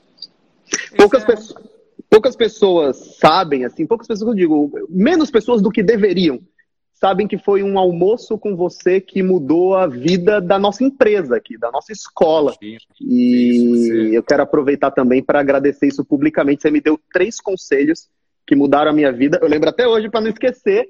Proteja o patrimônio dos seus filhos. Toda empresa nasceu para ser vendida. Se você não vender sua empresa no auge, seus filhos ou os filhos deles venderão ela na baixa. Isso mudou para sempre a minha maneira de pensar. Flávio, você já foi cancelado? Eu sei que foi. Cara, não, já tive uns haters, assim. É, uns assim haters. eu não sei o que é ser cancelado. Eu não sei o que é, assim. Eu, ser cancelado, para mim, na minha visão, é o cara que, que os patrocinadores cancelam, os clientes vão embora. É, o cara é. Na realidade, é uma bolha, cara. É uma bolha. Existe uma bolha de, de, de, de gente que faz treta, gente, sabe, que, que é justiceiro, entendeu? Uma bolha. Eu vou, eu vou te fazer essa pergunta porque eu não conheço ninguém que seja mais rico que você. Você é o cara que eu conheço que tem mais dinheiro na minha vida. Por que que, por que, que no Brasil o empresário é visto. Eu tava falando o empresário é um herói, comerciante é um herói. Você entrou. E, cara, eu nem sei quantos empregos você gera, eu nem sei quanto de imposto você paga, mas eu sei que é muita coisa. Por que, que o empresário ainda é visto como um vilão, Flávio, na tua opinião? Tem, nós temos algumas heranças, sabe, Ícaro? Eu penso assim, na minha visão, temos algumas heranças é, que passam por é, pensamentos políticos que disputam poder, acham que o poder econômico do empresário ele é uma ameaça, não é? é para o controle social. O estado, o, o estado atual das coisas, mano. O estado atual das coisas. Eu penso que exista um pensamento é, ideológico que acredita que quem controla a, produção isso é uma ameaça e oprime as pessoas. Isso é uma, isso é uma, uma bobagem, né? isso é uma grande bobagem. É claro que a gente sempre vai ter empresários também que passam da linha, que erram, que cometem, cometem abusos, como existe em todas as áreas, não é? Mas a, o empresário e o funcionário é uma grande parceria, um depende do outro. Um não vive sem o outro. O empresário não vive sem um funcionário, o funcionário não vive sem o empresário. O empresário é aquele cara que põe a cara a tapa, que vai gastar dinheiro, que põe o seu capital em risco, que trabalha 15 horas por dia. O empresário não é esse cara glamuroso, fica fumando charuto e não trabalha. Não, cara. O cara rala. É, não tem glamour para empreender. Entendeu? Só, só o glamour para empreender é só nos empreendedores de palco, né? Que esse cara sempre é glamour. É os caras estão sempre com, com, o cinto da Hermes, os caras estão sempre arrumados. É, não, não. Empreender, empreender de verdade é, cara, é pauleira. Você tá aí 11 horas da noite na sua empresa, né? É isso aí? É aqui, ó. Aqui no escritório. É isso aí, entendeu, cara? Então empreender, empreender é barriga no balcão. Você entendeu? Empreender não é glamuroso. Né? Então, então, assim, tem essa, esse pensamento político que acha que é uma oposição. Alguns setores religiosos também contribuíram para o preconceito do empreendedor, a busca pela riqueza, o dinheiro como se fosse um pecado. A usura, né? Ah, vai cobrar usura, dinheiro pelo dinheiro. Dinheiro pelo dinheiro, entendeu? Então, acho que, de, de alguma maneira, alguns setores, talvez pequenos até, religiosos, também contribuíram para essa cultura. E eu acho que um pouco da herança familiar também, porque dentro da herança familiar, às vezes os nossos pais colecionaram frustrações, coisas que não deram certo. E tudo que os nossos pais não querem é que a gente sofra. Então, acho que a, a, a, venda da estabilidade, do serviço público, do que é mais seguro, para nos proteger das frustrações, de certa forma, é, contribui para essa aversão ao risco, essa aversão ao empreendedorismo. Eu acho que é um pensamento meu. Né? Eu não sei, na última vez, da última vez que nós falamos ao telefone, eu não sei se você vai poder contar essa história, mas eu queria, eu queria comentar para as pessoas que estão aqui. Nós estávamos passando pelo auge do coronavírus, aquele momento de apreensão, aquele momento de que nós não sabíamos o que ia acontecer, as coisas estavam de fato fechando, e não era o fechado, já estão fechados, a gente não sabia se ia morrer 5 milhões de pessoas. Ninguém sabia nada, as coisas estavam acontecendo. E aí, a última vez que nós falamos ao telefone, você falou assim, cara, as lojas, eu vou fechar as lojas da WhatsApp. E eu sempre defendi o novo mercado, o nome o novo mercado, simboliza isso, o mercado digital, o mercado da internet. E aí eu desliguei aquele telefone e falei para minha esposa, caramba, o Flávio falou que tem caixa, tem caixa para manter as, as, lojas e manter as franquias e tudo mais, não sei o que, tudo mais, a rede, para emprestar os franqueados que estiverem mais apertados. E aí, logo depois, nós tivemos uma segunda ligação. E você falou que você tinha feito a WhatsApp online e que você estava com sei lá quantos clientes e que aquilo tinha se tornado, no meio da crise, a tua melhor jogada e que agora estava com uma empresa de tecnologia, vendendo 100% pela internet. Qual foi a importância da internet nesse cenário de coronavírus para você, que foi um cara que, apesar da internet, powerhouse e tudo mais, você era o cara do vender curso físico de na sala sentar para aprender? É, eu, a gente começou, eu, eu, eu, costumo dizer que minha iniciação digital, ela começou em 2011, quando eu criei o Geração de Valor. Então, em 2011, quando eu comecei a me comunicar e criar um público, mesmo que não tivesse nenhuma intenção daquilo se tornar um negócio, mas começou o meu relacionamento com o digital. Começou o meu relacionamento com o que com aquele ser humano que existia do outro lado da tela, eu comecei a me relacionar com essas pessoas e isso cresceu muito. Aí, em 2014, a gente criou o meu sucesso.com. Ou seja, faz, vai fazer seis anos, tem cinco anos e meio que a gente criou um, tra... um para analisar, cinco anos e meio, um projeto de recorrência. É, na... É, foi muito pioneiro naquela época, né? Ah, e o meu sucesso.com, desde então, a gente vem vendendo pelo formato digital. A WhatsApp Online a gente lançou em outubro de 2019. É um projeto que a gente começou em 2018 Lembre-se que eu comprei, recomprei a empresa em 2016, fiz o turnaround. Do Grupo negócio, Abril. Em 2018 começamos a lançar online, 2019 lançamos. Óbvio, eu mal sabia que seria um timing perfeito para isso. Né? Eu não sabia que ia ter coronavírus. Né? Ah, e, e, obviamente, a WhatsApp Online se tornou um, um ingrediente muito importante para os nossos franqueados, porque eles podem vender o curso online injetar caixa para ajudá-los a passar por esse momento difícil. É um momento dificílimo. Você tem uma empresa e é obrigado a ter essa empresa fechada por seis meses. E tem mais alguns meses pela frente. Então, ou seja, isso quebra qualquer empresa. E a gente, a WhatsApp Online foi um ingrediente que permitiu que os franqueados pudessem vender. Então, a importância que isso tem para nós é muito grande. É? Para mim, para a minha empresa ali, para a franqueadora, para a Wiser, que é a nossa holding, como um todo, é o que né, a gente hoje tem. Nós temos mais de 142 mil alunos digitais, né? Você já está com 140 mil. Isso. 142, para ser exato. Vamos ser, não, não joga fora esse Não, não rouba 2 mil, não. a gente conta certinho, entendeu? Mas, cara, é, por outro lado, as franquias, a gente está aguardando voltar, que é um negócio que a gente conhece há mais de 25 anos, não vai acabar negócio físico, escola física, não é? Obviamente o mercado ganhou uma elasticidade maior para o digital. Hoje a gente está nas duas pontas.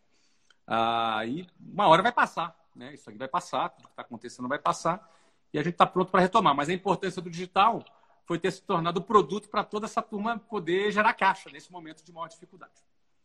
Flávio, eu vou te fazer uma pergunta agora, é mais o Ícaro perguntando do que o assunto da live. Fique à vontade, cara. Nesse, nesse, eu não vou desperdiçar uma consultoria com um cara bilionário. Vocês fiquem aí, quem quiser assiste.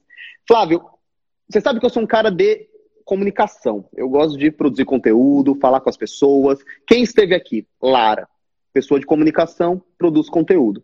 Carol Cantelli, pessoa de comunicação, produz conteúdo.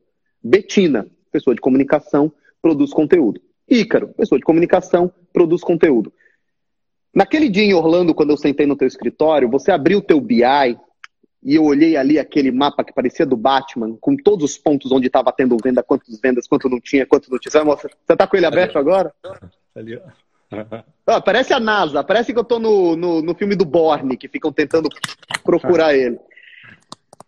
Falta muitas vezes para a gente, Flávio, quando eu falo para gente, até para empre empresários grandes hoje em dia no mercado digital. Noções administrativas, contábeis, principalmente noções. Quando você falou de equity pela primeira vez, eu parei para ouvir. Eu não encontrava equity no novo mercado, era só o Ícaro falando sobre. Qual a importância dessas noções mais. É, administra mais raiz mesmo do empresário e que falta muitas vezes para gente que está muito, muito no DNA só do digital, da comunicação, do envolvimento, do story. É, é muito importante a gente não cair na arrogância, sabe? Nós, assim, quando eu digo isso, eu, vale para você, para mim, para todo mundo, né? A gente, quando começa a ter algum sucesso na vida, é, é, muito fácil a gente cair na arrogância. E quando a gente cai na arrogância, a gente acha que só o nosso talento e aquilo que a gente fez, e o que inclusive nos trouxe sucesso, com merecimento até, e a gente fica, às vezes, tão orgulhoso daquilo que a gente começa a, a, a adorar aquele, aquela obra que nós fizemos de tal maneira que a gente se feche para o mundo. Uh, eu sempre fui um cara de vendas, comunicação e vendas. É, e o dia que eu, por exemplo, despertei para Equity foi o dia que eu recebi uma proposta de compra do meu negócio. Meu concorrente chegou lá e me ofereceu 200 milhões de reais, em 2008. E eu fiquei assim, cara, eu fiquei muito intrigado. Eu, eu fiquei mais intrigado com a proposta dele do que com o número, com o dinheiro, entendeu? Eu fiquei assim, primeiro, como é que esse cara tem essa grana? Ele é meu concorrente. Como é que esse cara tem essa grana? Fiquei pensando. Segundo lugar, por que, que vale a pena para ele pegar essa grana à vista e me dar? Por que, que isso vale? E aí eu comecei a chegar à conclusão que ele estava jogando um jogo que eu não jogava. E qual era o jogo que o Flávio jogava é. naquela época, em 2008? Qual Exato. Era? Eu falei assim, eu falei assim, cara, eu sou burro. Eu sou ignorante nisso aqui. Ele sabe algo, ele tem um poder que eu não tenho, ele sabe algo que eu não sei. Então eu descobri a existência desse algo nessa situação. E aí eu, eu pedi para ele, me dá 30 dias para te dar uma resposta. No fundo, eu precisava de 30 dias para descobrir que jogo ele estava jogando. Que jogo esse cara está jogando. Eu fui buscar. Por que, que valia a pena? Porque naquela época, Ícaro, vamos fazer as contas, eu tinha mais ou menos, na época, 38 milhões de lucro por ano. 2008. Número, se não é 38, é 37, 39, por aí. Ah, e, e o que acontece? Na época, a taxa de juros era muito alta, cara. Tu pegava 200 milhões de reais, aplicava 15% garantido, sem risco, renda fixa ao ano, tu ganhava 30 pau, sem risco nenhum. E eu precisava trabalhar, correr risco para ganhar 37.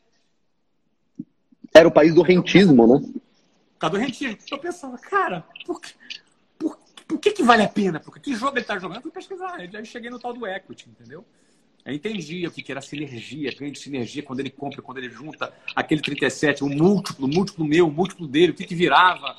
Você entendeu? Existia que tinha uma, um jogo de número, uma matemática incrível e que aquele dinheiro era peanuts para o cara me pagar. E aí, de onde ele tinha o dinheiro? Ele tinha um banco que era parceiro dele nessa operação, que dividia os lucros da, do, do M&A, da Merger and, Merger and Acquisition. Ou seja, existia uma matemática, uma engenharia que eu desconhecia. Ele jogava outro jogo e eu não estava preparado para aquele jogo. Então, ah, é, é, muito legal você estar atento para aprender coisas novas. E quando a gente aprende, às vezes, para o empreendedor, uma coisinha nova que tu aprende, cara, já desencadeia uma série de situações. Então, eu, é, eu diria isso para você. A gente não pode, se a gente ficar preso na arrogância, a, a, os, os, as riquezas vão passar na nossa frente, os aprendizados vão passar na nossa frente e a gente vai deixar de aprender. Uma vez eu, uma vez eu li um, uma frase do, de um vendedor famoso nos Estados Unidos chamado Grant Cardone. E o Grant falou assim: todo mundo gosta, ama falar sobre o próprio negócio. Todo mundo ama falar sobre o que faz. As pessoas travam na hora, na hora que elas têm que vender. São um dos caras mais vendedores, se não for o cara mais vendedor no sentido de bom mesmo de venda. Como é que o cara se prepara um bom vendedor? É, é, nato isso na tua cabeça? É treino? É os dois? Como é que na tua cabeça, dessas 15 mil pessoas que estão vendo aqui, eu tenho certeza que se eu falar assim, quem é que ama o próprio trabalho e gosta de falar dele? Todo mundo vai falar, eu. Quem é que gosta de vender? Todo mundo vai falar, não. Como é que o cara se programa para ser, se prepara para ser um bom vendedor? Bom, primeiro, quando você fala do seu trabalho, você está vendendo, né? Né? Vamos, você fala de uma coisa que você gosta, está apaixonado, o cara. É, eu, quis, é assim. eu quis falar do push. Na hora que ele tem que virar a chave e falar, ah. puta, é 10 mil o meu contrato. Aí o cara trava. entendi, entendi. Olha, eu não acho que é talento a venda. Sinceramente, não acho. Não acho que exista um perfil, um estereótipo de bom vendedor. Por exemplo, as pessoas acham que o bom vendedor é o cara que é comunicativo. Cara, o cara fala bem. Não necessariamente. E eu falo isso porque eu treino vendedor há mais de 25 anos. Eu estou há quase três décadas treinando vendedor. É uma das coisas que eu me dedico, treinar pessoas para vender. Você tem, inclusive, é? uma formação dentro da tua empresa, né? Tem uma formação. É, a gente, é, na nossa empresa, a gente não exige experiência. A pessoa não precisa ter experiência. Aliás, a gente prefere que a pessoa não tenha experiência. E a gente ensina do zero. Então eu já vi pessoas que você bota o olho na pessoa e não dá nada por ela. Ah, cara, esse cara é tímido, não fala nada. Arrebentava de dentro. Às vezes você pega o cara lá bonitão, lá, lá, lá, lá, o cara lá papudo. Não vende nada. Porque a venda, ela não, ela não, não segue esse estereótipo. O cara acha que o vendedor é esse gargantão, esse cara e tal. Eu sempre fui um cara tímido, o Ícaro. Eu nunca fui um cara extrovertido. Sempre fui um cara tímido o cara que ficava no meu cantinho, né? aquele cara que chega numa festa e toma conta, não é? Mas eu tinha muito motivo, cara. Então, assim, os elementos, assim, o motivo que o cara tem. Vou dar um exemplo, cara. Tu tá andando na rua lá, belo e formoso, vem um pitbull faminto, babando, correndo atrás. O que, que você faz? Ele corre. Você corre, mas você não corre. Você bate o recorde mundial, você é. altura, sobe na árvore, pula o muro. Ou seja, você. Por que, que você faz isso? Porque você tem um motivo, cara. Isso, motivo é motivação. Motivação é motivo para a ação. É, um, é uma formação por aglutinação. Motivo para agir. Motivar é motivo para ação. Não é? Então, quando a pessoa tem motivo, ela, cara, ela se supera. Então, eu acho que as pessoas que não têm motivos bem claros, elas, tudo vai ser difícil, inclusive vender. Então, eu, eu sempre gosto de treinar pessoas que têm motivos. Eu sempre gosto Assim, motivação não é alegria, não é animação, entendeu? Motivação é um cara que tem motivo. Você consegue bater o olho em alguém que está entrando hoje e saber se esse não. cara não tem, né? Não. Você cons... cara. Eu não consigo enxergar o que está dentro dele. Você consegue me dizer que existe um conjunto de qualidades que são importantes para formar um bom vendedor? Conjuntos de motivos. Conjuntos de motivos. Aquele ser humano com motivo, ele faz qualquer coisa. Sem motivo, ele não faz nada. Vender não é só habilidade. Vender é um cara com motivo. E se ele não tem um motivo, treinar vendedor significa despertar o motivo. Percebe? Às, às vezes e o cara aí... não sabe que ele tem esse motivo, inclusive. Não, às vezes ele não sabe, ele, ele, ele até sabe, mas não está organizado na cabeça dele. Aí você consegue organizar e aí ele forma. Aí é raio laser, o motivo. Quando isso acontece, você tem que agregar técnica. Tá? Então, um cara com motivo que tem técnica. Aí a técnica faz a diferença toda. Assim como para você vender no marketing digital, você tem toda a técnica. Tanto desde a da, da parte do, da comunicação, do copy, da parte do tráfego, toda a parte, tudo que envolve uma venda digital é, é técnico. O cara que vai vender também no, fora do digital é técnica. Você tem estatística de conversão, você tem, você tem todo, você tem tudo, cara. É, quantos você fala, para quantas é, apresentações você faz, para quantas vendas você tem, em que momento você pega. A venda, o pitch, que são 20 minutos, é dividido em sete etapas. E essas sete etapas é quase que científicas. Elas são científicas, entendeu? Então você ensina para o cara as sete etapas, como você se conecta com o cara, como você se comunica, qual é a abordagem que você faz, como você conduz o cara até o fechamento. Então isso se aprende. Agora, se tiver isso dentro de um cara sem motivo, é um cara sem alma, é oco. Agora, um cara motivo, tem motivos, com técnica, ele vai vender igual um monstro. Um, um, dos, um dos episódios, um dos episódios mais marcantes assim da, do tempo que eu te acompanho Primeiro ponto, quando eu escrevi o empreendedorismo de palco, quando você lê o texto, quando eu descobri que você leu o texto, falei, caramba, o Flávio Augusto leu o texto. E, e gostei. E, e, me, e, gostou e mandou uma mensagem. Foi uma coisa. Eu não, não esperava que aquilo fosse acontecer. O segundo ponto, eu já estava meio incomodado com, essa, com esse movimento, com essa indústria, com esse excesso de papel picado. Eu descobri que tinha gente que te chamava de empreendedor de palco e eu olhava para é, tudo que você construiu ela, e falava. Ela, é porque eu estava na internet, né? ela, e ela por, só via isso. Simplesmente porque você estava se comunicando. Ou seja, é como se você visse um cara atropelar o outro com um carro e você julgasse que seu pai é um assassino porque ele dirige um carro. Uhum. Aí vem o ponto. Nós tivemos o auge da indústria do empreendedorismo de palco. Essa bolha esvaziou bastante, esses caras já não fazem mais esse tipo de coisa, as coisas foram se ajustando. E agora, a meu ver, nós temos um outro movimento que é a indústria anti-coach. É todo mundo chamar todo mundo agora de empreendedorismo de palco. Teve influenciador aí enorme, com 30 milhões de seguidores, que falou que um grande professor não estaria nunca na internet. Que 100% dos cursos online do Hotmart não ensinam nada, por exemplo, de inglês, esse tipo de coisa. Então, puta, cara, será que ou, por exemplo, no Twitter, todo empresário é mal, todo empresário é ganancioso. Você não acha que a gente está estourando para outro lado, não, agora, Flávio? Olha, eu acho que é, empre... é, eu, na época surgiram muitos anti-empreendedores de palco também. É? É... Ser anti-empreendedor de palco é um produto também. É exatamente o que eu falei. Inclusive, um deles lançou livro. Tem um cara que lançou livro, cara. Então, um cara, fez palestra. Aí eu chamei, aí eu falei, cara, é um anti-empreendedor de palco. No palco, né? Não é?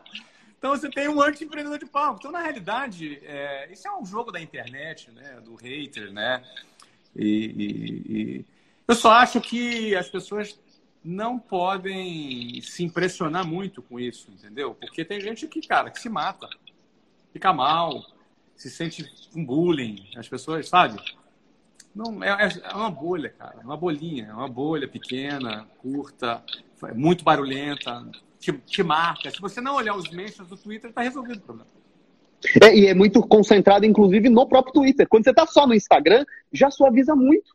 Não, o Twitter muito. é uma. Eu estou no Twitter e é uma rede treta. Então você tem que entrar para bater.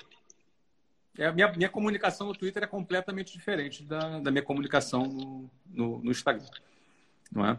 Se você gosta de uma emoção e quer uma treta, vai para o Twitter. Se você quer paz, fica no Instagram. Tá tudo certo. Como é que você classifica o seu 2020? Como é que você espera encerrar 2020? Você acha que 2021 vai ser um ano bom ou um ano que vai ser a ressaca e extensão de 2020? Você fala do ponto de vista macroeconômico? Não, não, é para o teu negócio mesmo, para tua empresa, para o Flávio Augusto como empresa e pessoal também, teu tá. como empresário. 20 ou 21 que você falou? Então, 20, se 20 foi um ano bom para você, apesar do Covid, eu sei que tem esse sofrimento muito maior pela parte física, mas teve a digital. Tá. E principalmente se você está se preparando como empresário para voltar forte no 21 ou se você ainda tá. tem cautela. Vamos lá, Ícaro. 2020 é um ano difícil para todo mundo.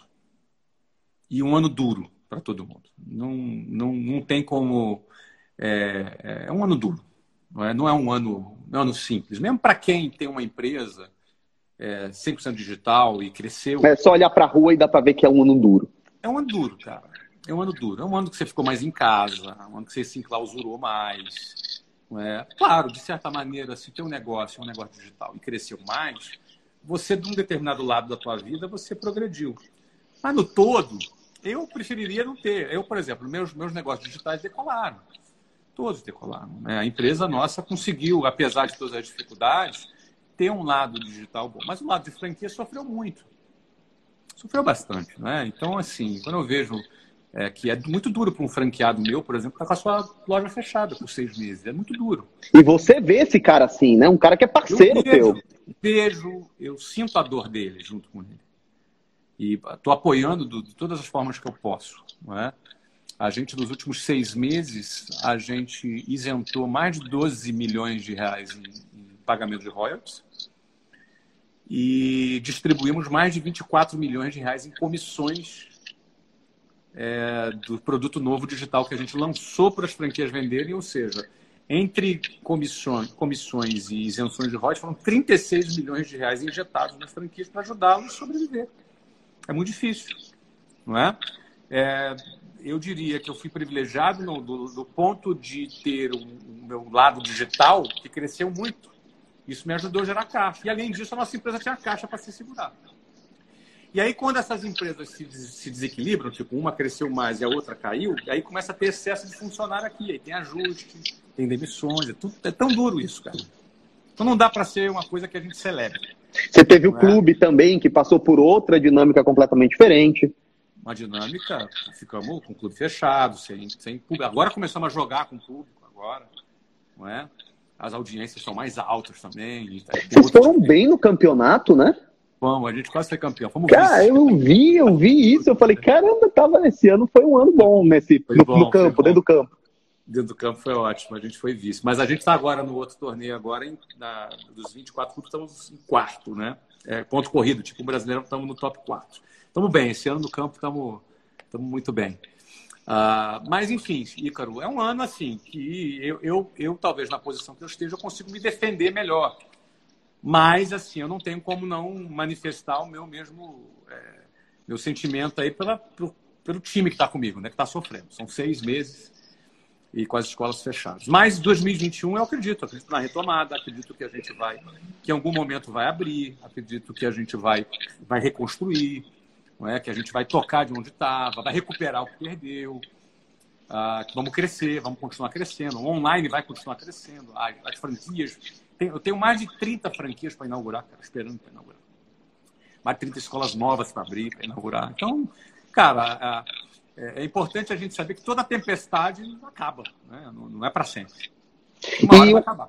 E um conselho pro e um conselho pro cara que olha pro Flávio e pensa, ah, esse cara tem muito dinheiro, eu não vou chegar, eu não vou chegar eu não consigo dialogar com esse cara, eu tô muito no começo, eu tô muito ferrado, eu tô muito. Eu não tenho 50 seguidores, eu não tenho um livro lido, eu não tenho grana para nada, Flávio, eu não tenho 500 reais na conta, eu tô no zero do zero do zero do zero, mas eu quero, eu quero encontrar esse motivo. Que dica que você daria para esse cara? Você que começou com um cheque especial, né?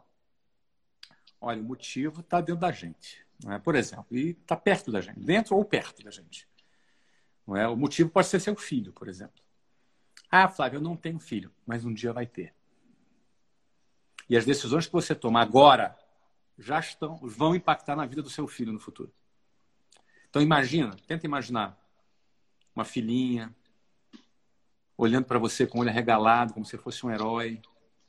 E você chega em casa do trabalho, e ela, papai, sai correndo e pula e abraça, te abraça nos seus braços. Com saudade, papai. Sabe essa filhinha? Você não tem ela ainda. Um dia você vai ter. O que tu faz hoje vai impactar a vida dela. Porque o que eu fiz quando eu tinha a tua idade estava impactando a vida dos meus três filhos hoje. Eu acho que uma das maiores crueldades é negar ao pobre esse apetite.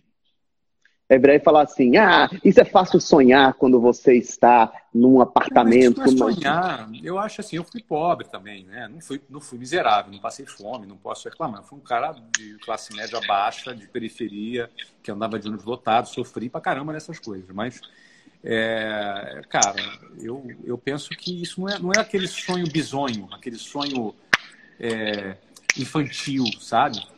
Eu acho não, cara. Eu sonhava, eu queria melhorar. Eu só não sabia o que e como. Entendeu?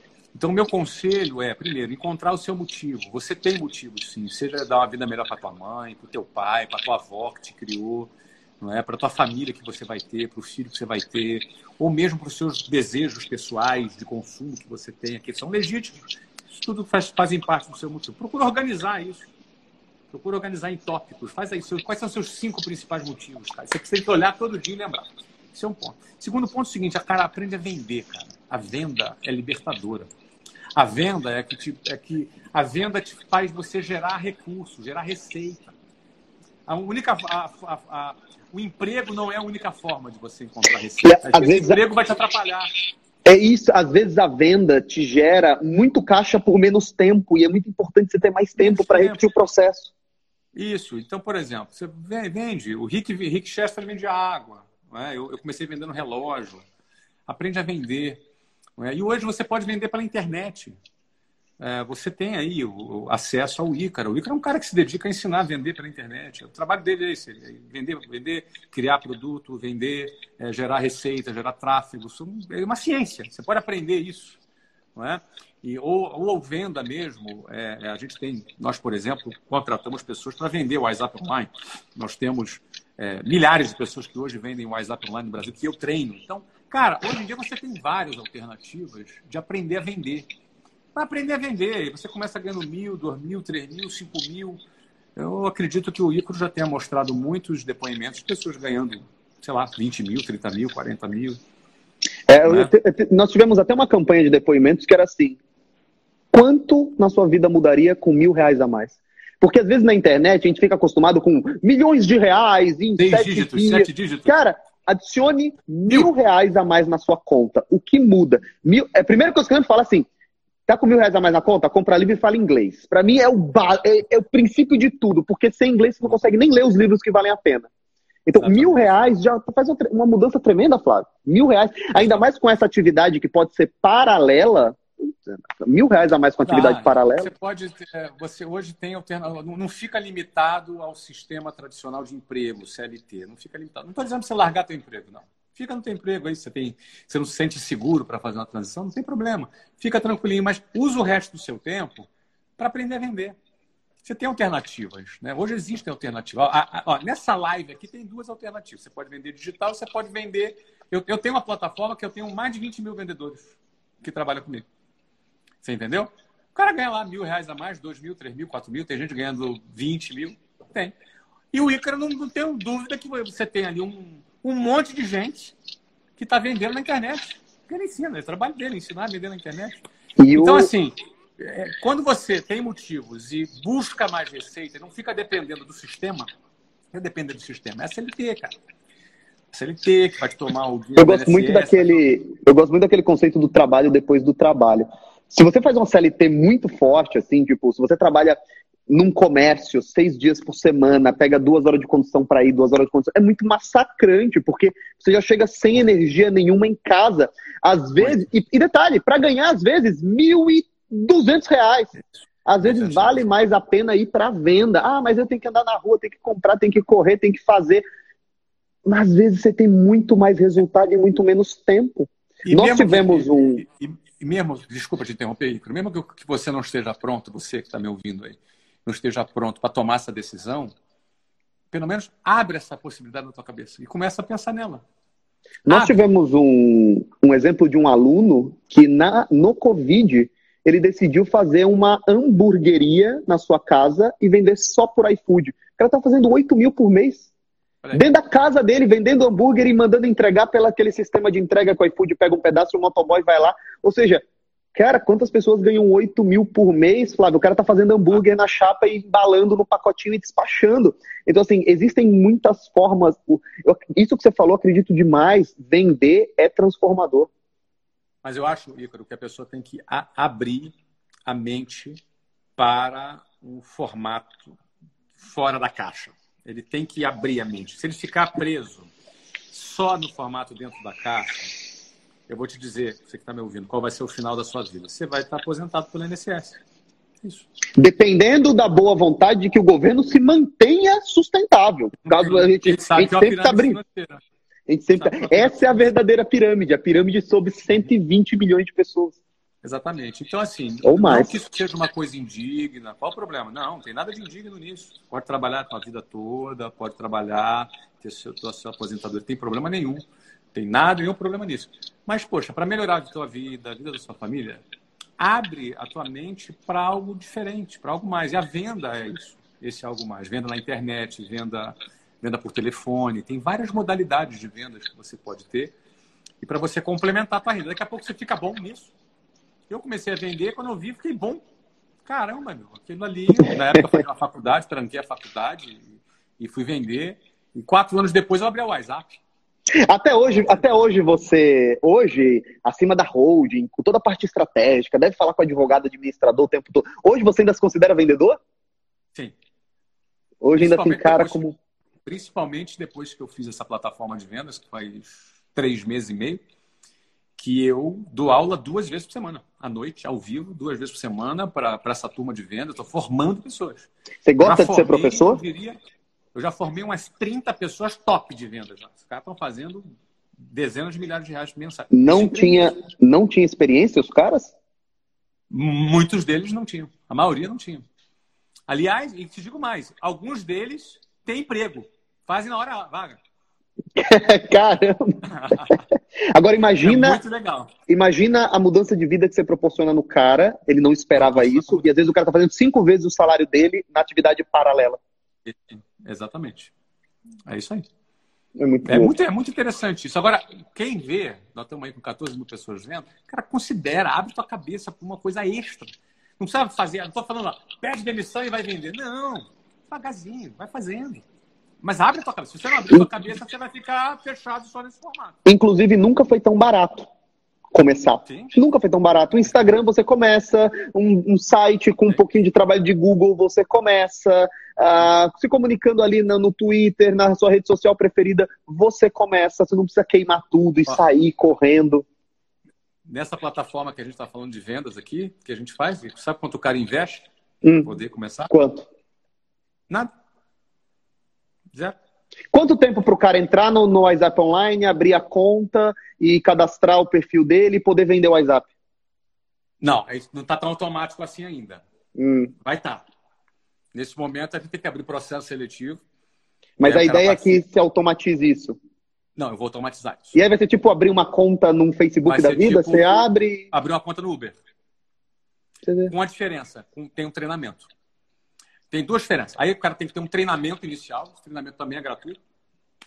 E aí depois ele tem as aulas ao vivo toda semana. Duas aulas por semana ao vivo. Porque, cara, venda é técnica constante, cara. Técnica, técnica. E não. E Se, quem dá essas aulas sou eu. se o cara. O cara não paga nada e o cara tem um curso de vendas com um dos vendedores mais bem-sucedidos do país. E aí o cara vira e fala em ganância. Não, não tem o que falar, cara. Na Não. pior das hipóteses, você nunca vai vender o WhatsApp online, porque você descobriu que você gosta de vender cachorro quente. Você pega o curso Mas- do Flávio e vende cachorro quente. Mas o que ele aprendeu vale para a vida dele. Ah, Esse é mas ponto. Flávio, se o cara entrar lá só para aprender, não tem problema, pode ir. Eu ensino. E esse é o poder, é o poder da por quê? escala. E, Carol, porque a gente, a gente é o seguinte, cara, a gente vende muito, cara. Ó, só desse grupo a gente vendeu quase 40 mil matrículas. Olha isso. Olha isso. E, e, tá com, e tá com aquela qualidade estilo. estilo. Meu sucesso? A, a, Tá Online? tá quase, porque a gente tá, a gente tá fazendo junto, né? Tá quase. ah, por enquanto a gente está só na interface web e a gente em dezembro lança lança já no aplicativo para Android e, e- e Apple, já com vários países, com várias moedas, tem um sistema, tem competição, tem um, é um negócio muito legal. O cara vai receber um cartão, tem, ele recebe o dinheiro num cartãozinho de débito que ele tem, que ele gasta, ele, ele usa a plataforma como se fosse um- um- uma wallet de um banco. É uma, é uma Caramba! porque ele, ele consome dali, ele não precisa sacar o dinheiro. Ele mantém ali e usa como se fosse conta bancária. Ele pode usar o saldo dele como se estivesse no Banco Itaú Bradesco. Exatamente. Exatamente. Caramba, Ideal para quem está com o nome no virar- SPC. Você é edtech, agora você vai virar fintech, Fintech. também. Isso. Cara, muito. Isso é, isso é incrível. Mas Assim, isso é muito legal, Ícaro. Mas isso, isso é, é legal dizer isso para mostrar para a galera que, que você vê, esse, esse momento traz essas oportunidades. Mas acho que eu não queria ficar. Isso aqui a gente nem combinou que ia falar nada. Na realidade, não combinou nada, né? Não, e eu acho. E, pessoal, às vezes você fala assim, ah, o Ícaro fica falando no telefone com o Flávio. A gente fala exatamente sobre isso. Eu acabei de falar, esses caras vão virar é. fintech, minha cabeça já tá assim. É. Que serviço ele vai oferecer? Será que vai ter cartão? Como é que essa. Qual é a operadora? Pessoal. Como é que funciona? Vai ter empréstimo pessoal? Esse cara vai poder. É exatamente isso que a gente fala. A gente fala desse jeito mesmo. Isso, bom, a gente tá assim. Então, por exemplo, eu tinha acabado de dar uma aula aqui acabei, peguei meu Instagram, olhei, e o Ícaro tá na live, ele vai falar da treta lá do, do Twitter. Deixa eu dar uma olhadinha aqui. Ele e a Lara, falei, né? Pô, ele e a Lara não tava. tava Ela já tinha saído, já tinha saído. parada que eu nem me lembro, que eu falei, pô, legal, bati palma. Ah, Flávio tá aqui, estamos conversando. no escritório o pessoal falou, Flávio tá aí, Flávio tá aí. Muito bom, cara, muito cara, bom. eu queria agradecer sua presença, Flávio, agradecer a generosidade, as pessoas aprendem pra caramba, é sempre uma visão diferente tua. Eu vou, já vou ficar com esse inculcado de fintech na cabeça. Eu não tinha ouvido isso ainda, não tinha uhum. ouvido essa ideia de fintech. Eu acho que vai, vai ser mais alguma coisa pra gente conversar, pra tentar aprender essas coisas todas que passam na tua cabeça tão mais à frente, né? Você foi o primeiro cara a falar de despersonalização da nossa marca, um processo aqui para o novo mercado. Começou há uns quatro, cinco meses, assim, com bastante atraso, mas está acelerando agora, nos últimos 30, 40 dias, de verdade mesmo, a chegada dos novos professores, o meu rosto saindo um pouquinho, vai ficar, mas vai. Então, você foi o primeiro cara a apontar isso e até hoje a gente, a gente colhe muito da, da tua generosidade dos teus conselhos aqui na empresa. Meu querido, fique firme, não se importe com as bolhas da internet, Faça seu trabalho como você faz, com a entrega que tu tem. Se dedique às pessoas como você se dedica. Você é um excelente professor. Você é um cara que ensina bem o que você sabe. Você é um cara super inteligente. Eu, desde o teu primeiro texto que a gente se conheceu, eu sou teu fã. Você entendeu? Você é um cara que impacta milhares de pessoas. Você melhora a vida de milhares de pessoas. Você não precisa provar nada para ninguém. A internet, ela patrulha, essas coisas são normais, acontece. Às vezes, pode ser que a gente pode até usar uma palavra bem colocada, até não tão bem colocada, até agradar alguém, até desagradar alguém. Isso vai acontecer. Pode ser, como a gente fala muito na internet, e a gente é espontâneo, é verdadeiro, então a gente não usa filtro. Então, pode ser que às vezes escape alguma coisa que poderia ter sido melhor de outra forma se a gente tivesse falado, e alguém se incomodou, e essa pessoa vai expressar, até essa pessoa às vezes não está no bom dia, até essa pessoa também é, já não gosta muito de empresário. Tem... O mundo é assim, cara. Sempre foi. E não vai mudar. Foi. Vai mudar. Eu acredito, acredito que não vai mudar mesmo. Fica firme, cara. Você é muito importante para muitas pessoas. E eu tenho assim muito orgulho de ver teu crescimento, teu sucesso e ver a legião de gente aí que está te seguindo, que te admira. E eu sou um deles, tá? Admiro Cara, você. Muito, fica muito bem obrigado. aí, fica firme. Você e Lara. Beijo pra Lara. Falou, Flávio. Tá? Obrigado pela presença. Tchau, tchau. Valeu, querido. Um beijo para todos. Tchau. Tchau.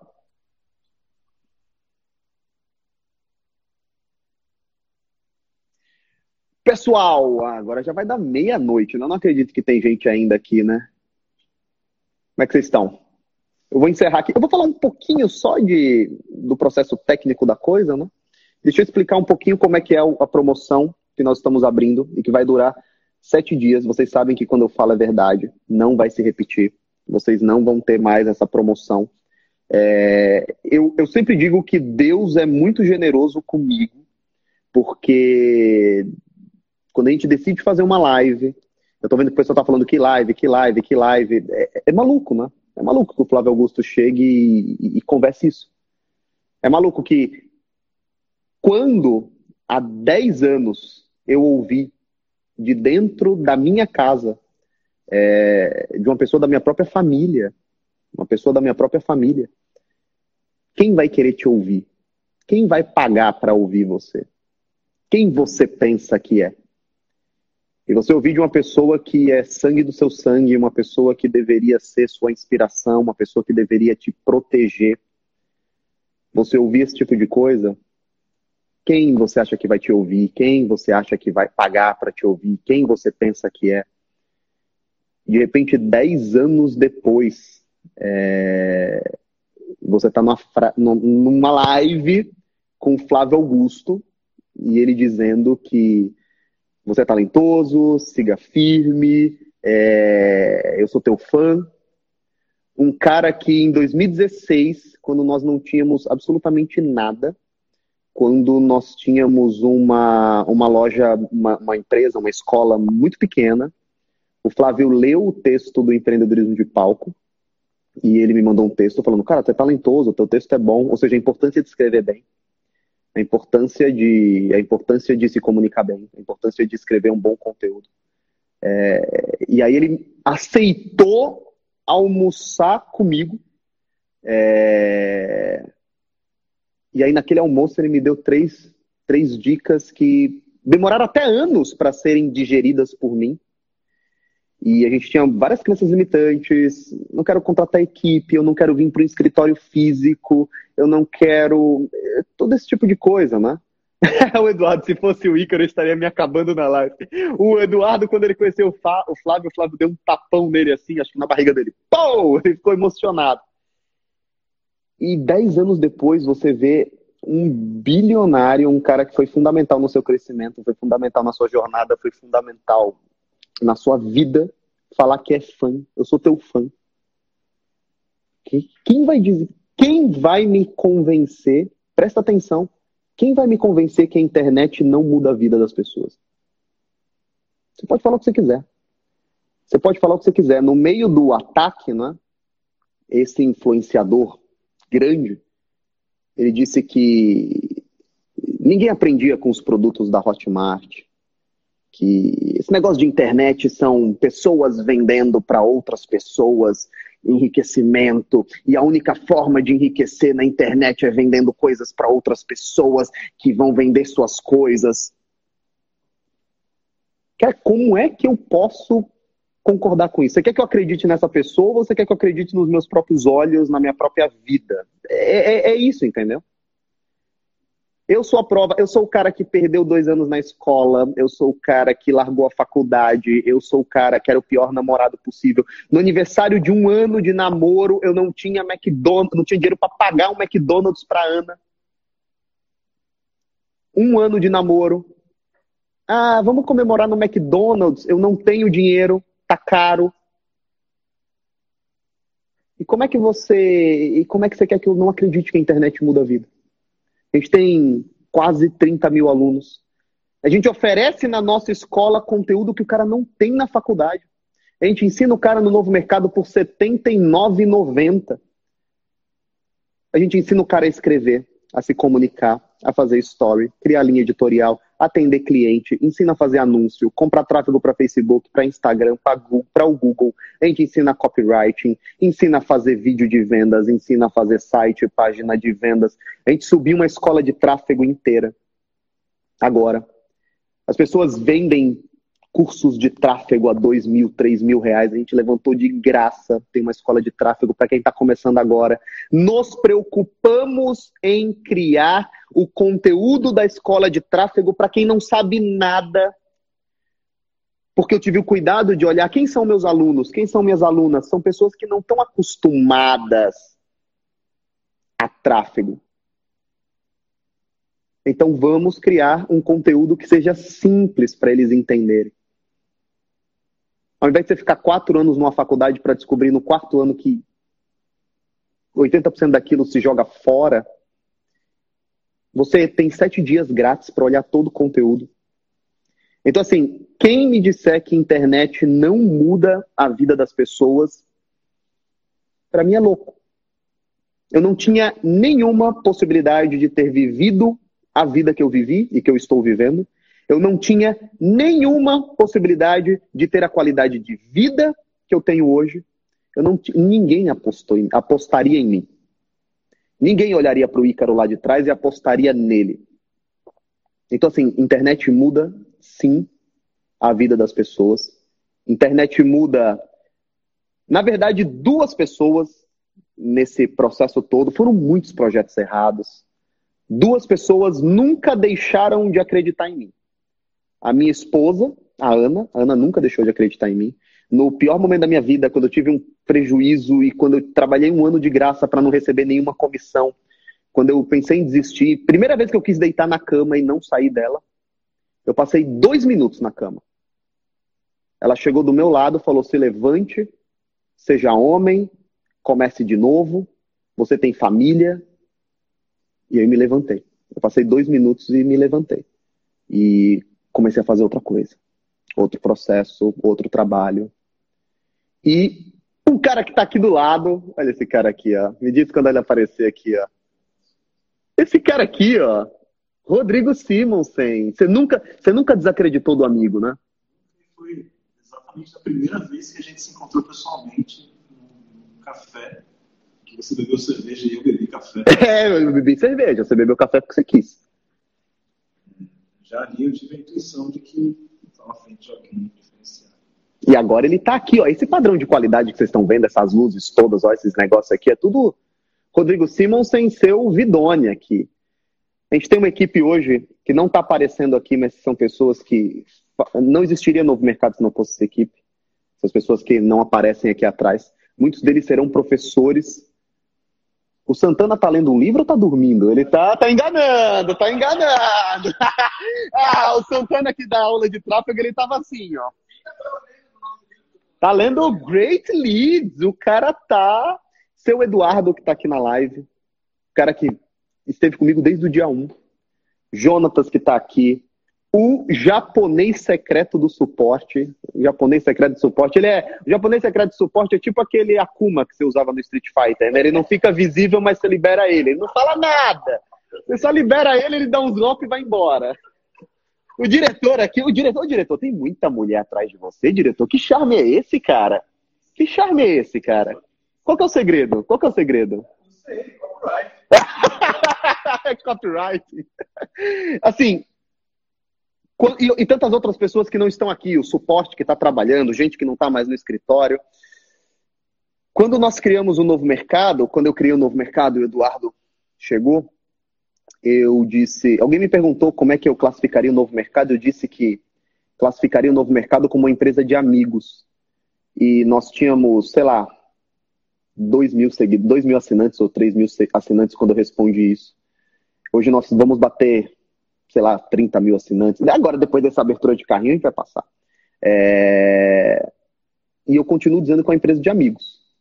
Então, assim, hoje eu estou dando a oferta que eu acho que vocês merecem mesmo.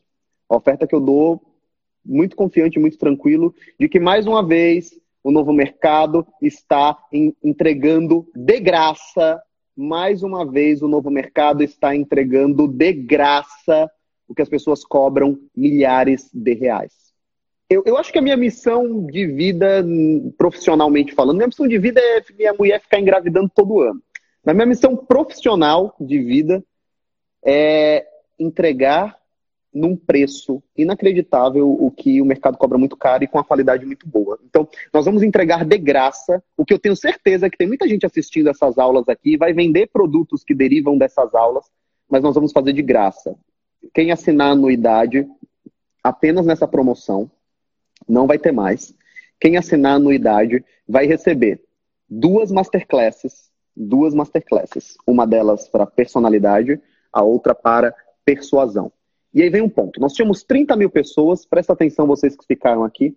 Nós tínhamos 30 mil pessoas quando essa live começou, ficaram uns 13 mil guerreiros, né? Vocês vão saber antes de todo mundo. Eu vou colocar nessa, eu vou colocar nessa promoção é, e só vai estar disponível. Isso é estilo mente blindada. Quem comprou, comprou. Quem não comprou, não vai ter nunca mais. Não adianta ficar chorando. Eu, os caras querem criar até mercado paralelo de mente blindada. Ou você comprou mente blindada, eu te dou o dobro e você me dá o acesso. Quando muda IP drasticamente, a gente bloqueia. Então não adianta. É... Isso é igualmente blindada. Quem comprou, comprou. Quem não comprou, não tem nunca mais o que eu vou liberar para vocês, que é eu vou fazer um estudo de caso completo do que foi esse cancelamento. É um debriefing, né? O publicitário gosta de falar debriefing. Eu vou fazer um estudo de caso técnico, técnico do que foi esse cancelamento. Um pouquinho daquilo que eu estava falando com a Lara quando a, quando a, quando a Betina comentou.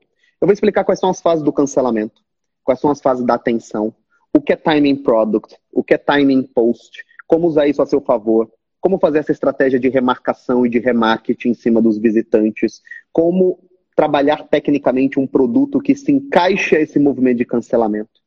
Essa técnica funciona para contas grandes e funciona também para contas pequenas. Dá para você fazer a partir de 800, 900, mil seguidores. Mil seguidores já consegue fazer. Então, assim, quem comprar vai ter esse estudo de caso. Eu vou gravar, colocar na TV, colocar os slides e vou entregar. Ah, Ícaro, se eu comprar anuidade, daqui a duas semanas, não vai ter. Ah, mas eu vou ter as duas masterclasses? Vai. E o estudo de caso? Não. Só tem acesso ao estudo de casos quem comprar nessa promoção. Estilo mente blindada. Por que, Ícaro? Porque é assim. Porque é assim que eu faço. Houve um momento que eu senti que eu deveria fazer uma mente blindada, os caras vendiam aquele conhecimento por dois, três mil reais, eu vendi por 50 reais. Ícaro, e se eu comprar mensal? Não. Só anual. Só anual, presta atenção, só anual. Por quê? Eu vou explicar para vocês um pouquinho mais para frente. Eu quero dar início a um movimento que valorize anuidade. Eu quero dar início a um movimento que valorize a anuidade. Por quê? Porque eu quero estar mais perto de vocês. Nós temos muitos planos de aproximação com a audiência. Eu penso em fazer eventos ao vivo, eu penso como nós vamos montar as embaixadas, nós estamos montando um monte de pontos de contato no nosso aplicativo. Eu quero fazer uma série de novos convites a uma nova leva de professores. Eu quero que as pessoas se comprometam com o novo mercado. Ah, Icaro, então você vai acabar com a mensalidade? Mensalidade continua, sete dias grátis, testa, paga mensalidade, assiste lá, é o nosso grande carro-chefe. Agora, você quer compromisso com o novo mercado? Você quer estar no novo mercado de uma maneira mais comprometida. Isso tudo começou quando eu estava olhando o nosso grupo, assim. Eu percebi, caramba, tem gente que realmente não está comprometida, assim. Tem gente que assina, dá uma olhada, assiste uma aula, assiste uma aula, sai. Eu vou ser sincero com você. Eu, eu sempre quero esconder o jogo, assim. Eu sempre quero falar meio publicitário, mas eu não consigo. Eu vou falar real, assim. É uma merda quando você vê é, que o cara entra no novo mercado, ele assina um mês, ele assiste duas aulas, e ele fala assim: é, eu, eu, o novo mercado, eu assisti duas aulas e não sei o que. Cara, você nem assistiu, você nem consumiu o produto. Tem pit stop, tem podcast novo, tem 200 aulas, túnel do tempo organizando as coisas, tem escola de tráfego, nós vamos ter uma coisa chamada, nem deveria estar falando isso, mas tem caixa de ferramentas. O Jonas me olhou com medo agora. O que, que esse cara vai prometer? Caixa de ferramentas. Nós vamos ensinar vocês a usarem, não posso falar todos, né? O marqueteiro já está mentindo.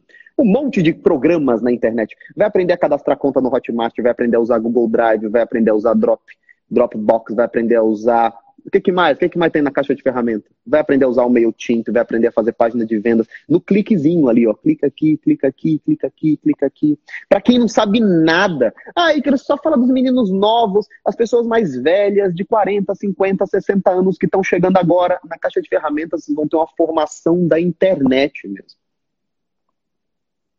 Então pensem comigo, vocês pensem comigo. Qual é a sensação de produzir tudo isso o cara ficar por 20 dias, às vezes o cara não dá nem 30, o cara deixa de acessar, ou acessar a conta duas vezes. E ele vai embora e fala: Ah, o novo mercado tem umas aulas lá, mas elas são muito longas. Nós estamos preparando cursos fechados. Nós estamos preparando um curso chamado Viver de Freela. Nós vamos ensinar freelancers a trabalharem da melhor maneira. Você vai aprender a produzir uma renda de 8, 9, 10 mil reais sendo freelancer, ilustrador, editor de vídeo, fotógrafo, editor de imagem, produtor de conteúdo, redator. Nós vamos produzir o Instagram para profissionais, como usar o Instagram profissionalmente. Qual é a sensação de produzir tudo isso? O cara assinar, acessar duas vezes, assistir a aula 18 e a 22, a 22 e sair falando assim, ah, não deu tempo. Então, nós estamos começando, a partir de hoje, um processo de valorização do aluno anual. Eu quero valorizar o aluno que está conosco no longo prazo. Nós vamos continuar com a mensalidade, a mensalidade continua acessível, a mensalidade continua. O link está na bio, pessoal. Não é o novo mercado, é o novomercado.com.br barra cancelado. Joga aí. Alguém joga aí para mim o endereço que eu vou fixar. É... O Lorenzo falou que o engraçado é que tem muita gente copiando. Pessoal, tem gente que. Posso falar a real? Aí vai ter gente que vai ficar com raiva agora. Ai, o Ícaro, o Ícaro é muito. O Ícaro é muito. Não sei qual é a palavra mais, tô cansado. O Ícaro é muito desleal. Tem gente que entra no novo mercado, assina o novo mercado, é, paga R$ 79,90, paga dois, três meses de R$ 79,90, e aí o cara vai lá, aqui ó, ou novomercado.com.br barra cancelado. É, tem gente que assina o novo mercado, passa dois meses, e aí o cara vai lá e cria um curso do que aprendeu no novo mercado e vende por 997. Tá cheio de cara fazendo isso. Tá cheio de cara vendendo o curso do Instagram por dois mil reais, que é uma cópia da aula 186, 187, 188. Quem tá rindo sabe. O cara vai lá e vende dois mil reais, curso de Instagram. Daí você entra a 186. Olha, o story é assim, a linha editorial é assim, a 141. Os cinco, os cinco tipos de conteúdo. O cara vai só mudando os nomezinhos. Não tem para ninguém. Daqui a um aninho, dois aninhos, não vai ter nada para aprender que não esteja no novo mercado. A não ser questões muito específicas, assim, mas tipo, é ridículo, não tem o que falar. Tá cheio de cursinho de copywriting que é cinco aulinhas do novo mercado copiadinhas no Ctrl-C, Ctrl-V. Então nós vamos começar, e só os 12 mil que estão aqui estão vendo esse tipo de, de, de troca de ideia, né? nós vamos começar um processo de valorização do nosso assinante anual. Eu, eu quero mensalista, eu quero o cara que entra, assiste. Às vezes o cara não tem limite, às vezes o cara não tem compromisso financeiro. Eu vou continuar ajudando o cara que não tem grana mesmo, o cara que só tem 79 para pagar no boleto e tem que correr. Ele tem acesso, tem acesso, mas eu quero começar um programa de valorização do cara que é anual. Porque se o cara tá me dizendo, eu vou te dar um ano da minha confiança financeira, dinheiro é confiança, eu vou te dar um ano da minha confiança financeira, é, beleza, eu vou entregar o que eu tenho de melhor para esse cara. Agora, agora eu tenho tempo para formar esse cara, entendeu? Então, quem acessar essa promoção no anual tem acesso às duas masterclasses de graça. Novamente, vocês vão ver gente pegando esse conteúdo que eu estou dando de graça e fazendo curso de mil reais. Ah, Icaro, eu já sou, eu já sou assinante mensal. Cancela a mensalidade e faz a anuidade. Não precisa nem encher o saco no suporte, não precisa mandar e-mail na Hotmart. Oh, o japonês está feliz. Não precisa encher o saco. Você estava jurando que eu ia falar. Vai lá no suporte e pede para trocar, né? Não façam isso. Vai lá na tua conta, cancela ela e faz a compra. Aí vocês vão ter acesso a ela. Então, de novo, vocês vão ver essas duas lives que eu estou dando de graça, os caras vendendo a mil reais. Então vê com quem criou, pô. Vê na qualidade bonita que o diretor põe aqui com essa luz agora, com esses slides todos coloridos aí. E só vai ter o estudo de caso, o debriefing, a engenharia do que foi esse lançamento, como converter um ataque, um cancelamento em, em dinheiro, em dinheiro, só vai ter acesso a esse produto é, quem comprar nessa promoção. E acabou. E nunca mais vocês vão ter. Nunca mais. E vocês podem gravar isso. Vocês sabem quando eu falo nunca mais, nunca mais. Nunca mais esse conteúdo será disponibilizado. Pessoal, foram quantas horas de live? Três horas de live. Eu achei que eu nunca mais fosse fazer umas coisas malucas assim. Eu achei que eu já tava velho já. Achei que aparecesse mais alguém. Você falou, então vamos madrugar. Primeiro madrugamento. O, o, o, o Conrado faz a live infinita, cara. Ele faz 12 horas de live. É que eu tenho filho e não dá para viver a vida assim, não. Eu quero agradecer a presença de todos. Eu quero. O pessoal tá perguntando muito sobre o TPD. Não vai ter TPD esse ano. Eu acho que não, acho que não vai ter. A gente está reformulando o TPD. O TPD ele foi to totalmente gravado em baixa qualidade, muita live, lives de quatro horas. Então, a gente está. Vamos modernizar esse conteúdo. Vamos preparar esse conteúdo para um tipo ainda mais específico de pessoas. Nunca mais vai ter essa dúvida. TPD é um novo mercado, vamos modernizar o produto, trazer mais professores. O TPD era o Ícaro. Vamos botar aí meia dúzia de pessoas talentosas para ensinar vocês. Vamos melhorar o produto. Olha o padre aí. Deus abençoe a todos. Obrigado, padre. Amém. Reze por mim, padre. Reze por mim. É... A live é boa quando o padre está aqui, cara. Aí, quando, quando o padre está aqui para abençoar, o bagulho não vai dar errado. Agora vai ser o maior lançamento do novo mercado, com a benção do padre. Então, é, vou chamar o padre aqui para falar de cancelamento. Ah, então vou deixar o padre quieto. Pessoal, quero agradecer a presença de todos. Não tenham medo de cancelamento. Não tenham medo de covardes. Não permitam que os covardes agridam vocês, invadam vocês, reajam. Vocês vão aprender na personalidade como reagir corretamente. Não é só ambiente digital. Vocês vão aprender a reagir com pessoas covardes no ambiente de trabalho, na própria família, vão adquirir postura. É isso. Coragem. O trabalho é a resposta para todos esses tipos de patifes força e é isso. Tamo junto, até a próxima. Bati o recorde dessa live. Tem 10 mil guerreiros que ficaram ainda. Um abraço.